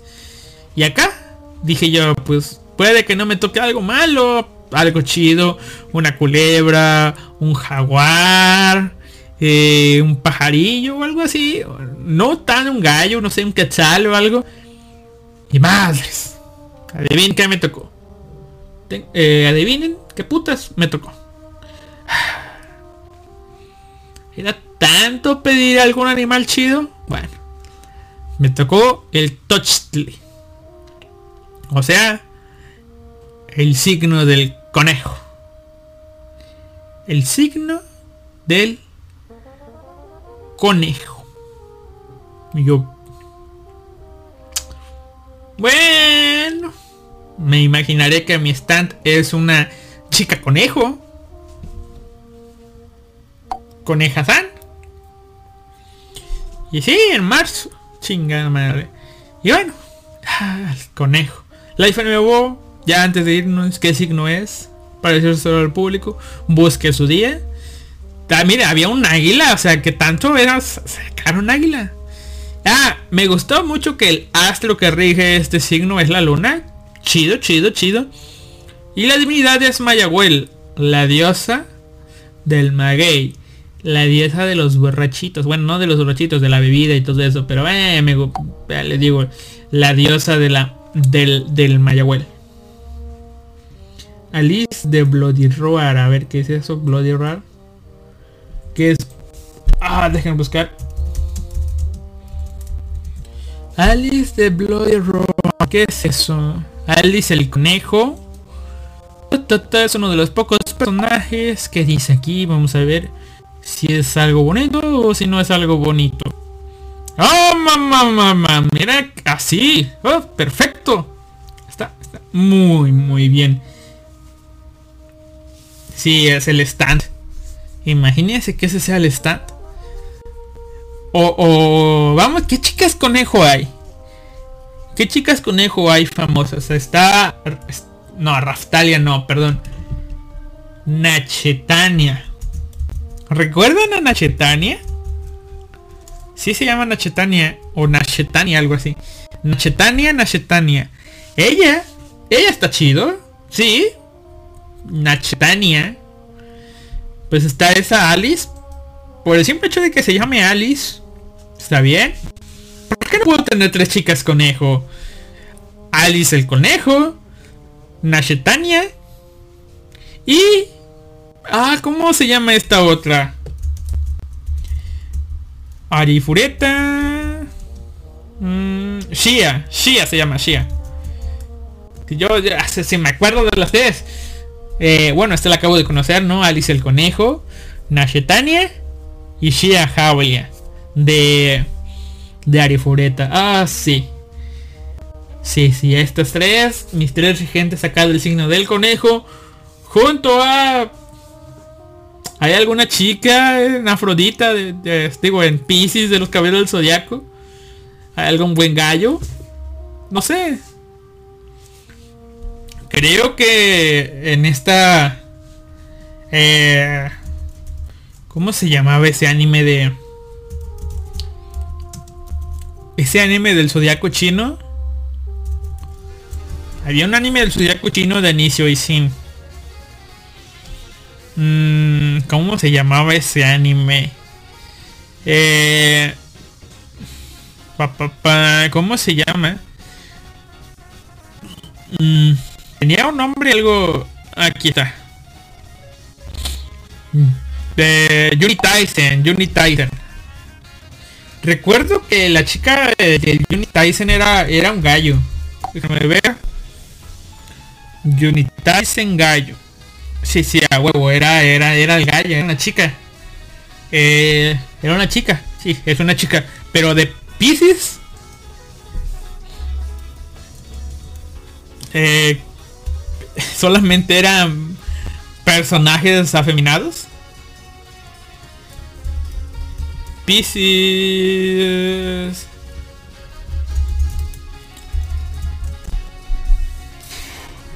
Solamente era. No hay ninguna chica de Pisces o algo así. Ah, creo que no. Así que bueno. Ah, chingada madre. Pisces. Pisces, Pisces, Pisces. La gran este, piedrita en el zapato de todos mis signos zodiacales. Pero bueno. Eh, esa fue Lupe Mágica. Leanla, la verdad. Si tienen hermanitas. Sobre todo hermanitas. En, hermanitas también. Supongo que es para niños también. Pero por la protagonista y eso supongo que va más para una hermanita, para una hija que tenga, una prima o algo. Pueden mostrarle esta serie, se ve bonita. Se ve que no va a tener contenido tan fuerte. Pues, pues ahí, está, ¿no? Y la otra opción pues es Little Witch Academia, que, que está, está muy buena, muy bonita. Y papá, vamos a ver algo más en el tintero que agregar. Chu, chu, chu, volteo acá, volteo acá. Ya me llegó mi, mi, mi Metal Garurumon, pero no lo he armado y no sé cuándo lo arme. Oh, oh, oh, oh, se me andaba olvidando, perdón. Antes, antes de irme, eh, una cosa graciosa que me pasó en la semana. Tiene algo que ver con, con, cosas que creo que ya había comentado. De que me compré un set de Lego. Me compré un set de Lego de la Harley Davidson para armar algo, ¿no? Para entretenerme. La armo y, y, me faltó una pieza. O sea, desde el principio, desde que comienzas a armarla. Chique, puta, me falta una pieza. Una pieza de gris. De 1x3. Un, un, rectangulito de 1x3. Y yo así, ah, bueno, no hay pedo. Mi opción es de... He comprado Legos antes. A veces piezas que me faltan en una bolsita vienen en otra bolsita. Ah, chingue su madre, le voy a robar otra bolsita y hay que salga al final. Total, a veces sobran piezas. Y me sobra una pieza. Digo, le quito y ya, me sobra una pieza. La voy armando, armando, armando y me voy dando cuenta haciendo cálculos. No me va a sobrar nada. Pero dije, no importa con que no esté la pieza gris de 1x3. Dije, con que me sobre una pieza de 1 por 2 y una pieza de 1, ahí la tengo, ¿no? O con que me sobren tres piezas de 1, ahí está, no hay pedo. No creo que, que haya problema. Sigo avanzando, sigo avanzando. Vergas, no me va sobrando ninguna pieza. Después digo, no hay pedo con que me sobre una pieza de otro color que cumpla con estas características. No hay pedo. Sigo, sí. No me van a sobrar. No me van a sobrar. Chan, chingada madre. Sigo, sigo, sigo, sigo, sigo. Y de pronto. Pues no me van a sobrar. Y digo yo, no hay pedo con que el lugar este donde se supone que iba la pieza. La última pieza. Obviamente que donde, donde se requería la primera pieza. La usé otra Dice, donde se requiera la última pieza no sea un lugar visible, para mí ya es ganancia. Porque el Lego set de, de, la Harley Davidson tiene algunos detalles muy detallosos que cuando la moto está armada ni siquiera se ven. Tiene un sistema de, de pistones que simulan el motor, la cadena y todo eso que ni se ven. Pero dije, donde la última pieza que me que me falta sea un área que no se ve, no hay pedo.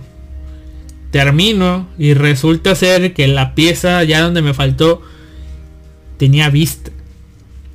O sea, es, es una pieza que se vea, ahí se ve donde falta. Yo, hijo de su puta madre. Ya terminé de armarla y no se veía, digo, se veía todo, pero no me sobró ni una pieza, nada, nada, nada, nada. Dije yo, tal vez se me cayó cuando la abrí. No se me cayó, limpié, moví muebles, no estaba la pieza, venía incompleta. Otras veces me había pasado similar, pero al final encontraba la pieza. Aquí sí no, aquí sí me falló. Y recordé que podías, si al comprar un, set de Lego te faltan piezas, tú puedes solicitar en la web oficial de Lego, aquí en México, esa pieza de repuesto. También sabía que si perdías algún sticker o se desgastaban, también te los enviaban. ¿Por qué? Porque es parte de los servicios que ofrece. Luego también me enteré de que venden piezas sueltas y de que si una pieza que tú tenías se te rompe, también te la envíen.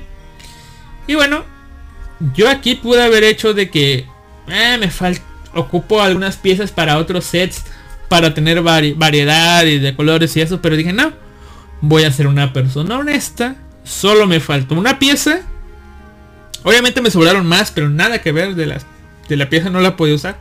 Pero me faltó una pieza, la voy a pedir hago todo el proceso. La pieza estaba fuera de stock al parecer. Pero cuando existieran en el stock, me le van a mandar. Lleno mis datos, mi nombre, mi dirección, mi edad, el ta, ta, ta, ta. Me faltó esta pieza. Y me dicen, nos ponemos en contacto, ahí nos vemos. Y yo, te la vamos a enviar por correo tradicional, algo así decía yo. Bueno, nunca me llegó una guía, nunca me llegó nada nada. Yo dije, pues así como son los correos, y supongo yo que lo van a enviar por correo normal, me, me va a llegar la pieza por ahí de, ¿cómo les diré? Por ahí de, de enero del próximo año, del 2021. Dije yo, chido. Y yo, total, es una pieza, ni modo. Hay alguna vez que compre, que compre otro set, pues por ahí me va a sobrar una piececita. Y ahí la voy a poner. Y en la semana, pues ya por ahí de las ocho y media de la noche, muy tarde, muy oscuro, recibo una llamada, ni se me oía, ni se me oía, dice, ah, soy de esta feta, busco a tal. Y yo, ah, sí, sí, soy yo. Ah, ¿dónde vives? Y yo, ah, sí, acá, ta, ta, ta, ta. Y yo, esta feta. Ah, las piezas que, que encargué de la computadora que van a venir por esta feta. Una compañía que la verdad no me cae bien ya, chido. Nunca me mandaron número de guía, nunca me informaron que ya salían, pero viene ya la fuente de poder, viene ya la memoria RAM, chido. Llegan, tardan un poco en llegar, de, pues, según ya estaban aquí cerca. Los espero, llegan y me dan un sobrecito yo. Eh, aquí está yo. Bueno, en ese sobrecito sí puede venir la memoria RAM, pero sí se pasaron de verga. Y le digo, oye, este, nada más traes este para mí. Y dice, Sí, dice, ¿por qué este otro yo? Pues pongo, le digo. Y me dice, ah, dice, aquí se Lego. Ya. Ah, ya, ya, le digo. Ah, bueno, entonces, chido, entonces supongo que es ese.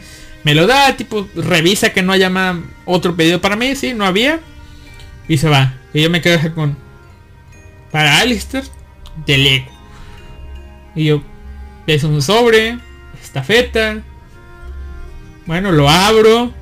Me llega una carta donde básicamente dice que los procesos son automatizados, tienen mucho cuidado, venden chingo de sets por minuto o por segundo o algo así. Y dice, y en todo este proceso, pese a que nos aseguramos de la máxima calidad, se nos puede ir algún detalle como te pasó a ti, lamentamos muy profundamente todo esto sucedido. Les hubiera leído la carta, la tengo aquí, pero bueno. Eh, y me dice, aquí está tu pieza, en un sobrecillo. Aparte la carta venía el sobrecillo. Con mi pieza. Y yo por un momento, o sea, me sentí feliz de, del cuidado del detalle, el cuidado del cliente, porque no es tan barato los sets Lego. El cuidado al detalle, o sea, es un juguete premium. Qué chido. Que cuiden sus clientes. Me sentí feliz. O sea, de que efectivamente cumplan esa promesa de que si falta una pieza te la envían. De que la envían en paquetería pues en una paquetería que te cobra.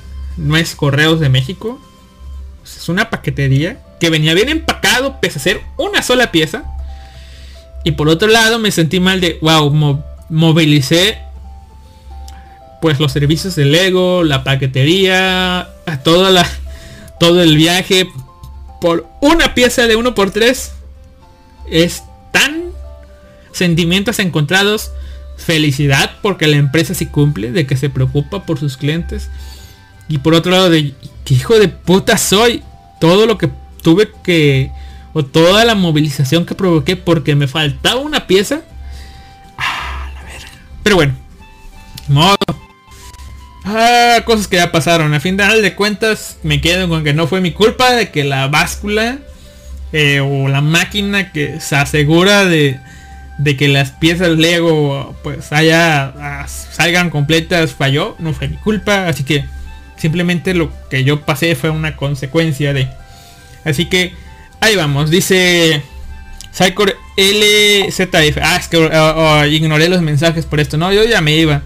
Dice, cuando termines este programa entra a la zona fronteriza. Mientras andaremos en Dark Energy Radio. Alistair se quedará hasta las 9 pm. Aquí en nuestro mercado les recordamos que todos queremos mucho y más su dinero. No, no, no, no, perdón, zona, perdón. Simplemente... Eh, 5.25 fue hace 5 minutos. Si hubiera leído este, este, mensaje antes, créanme, lo hubiera cortado y todo el pedo. Pero eh, ahora, ¿quién de ustedes va y le avisa a la zona de que yo ya me fui? Alguien tiene que hacer esa chamba. Yo no la voy a hacer. Porque ah, como yo la puedo hacer es mandar un mensaje a...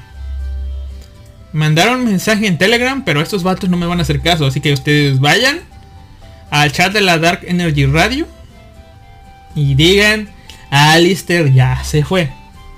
Yo, por mi parte, ya me voy. Los dejo con la zona fronteriza para que vaya a interrumpir a, a Malvivir que ven más al rato.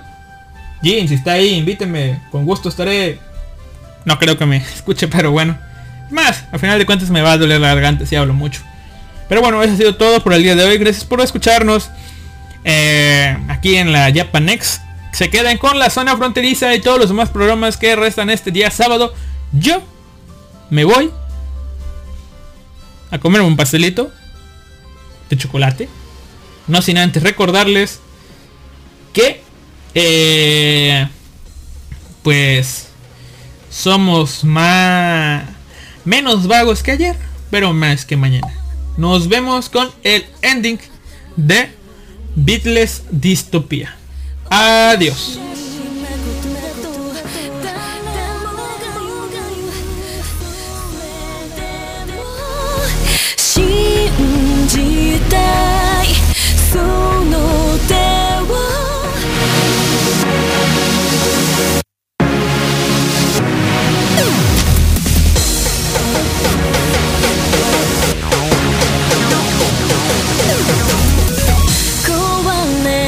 てしまったものを見るように。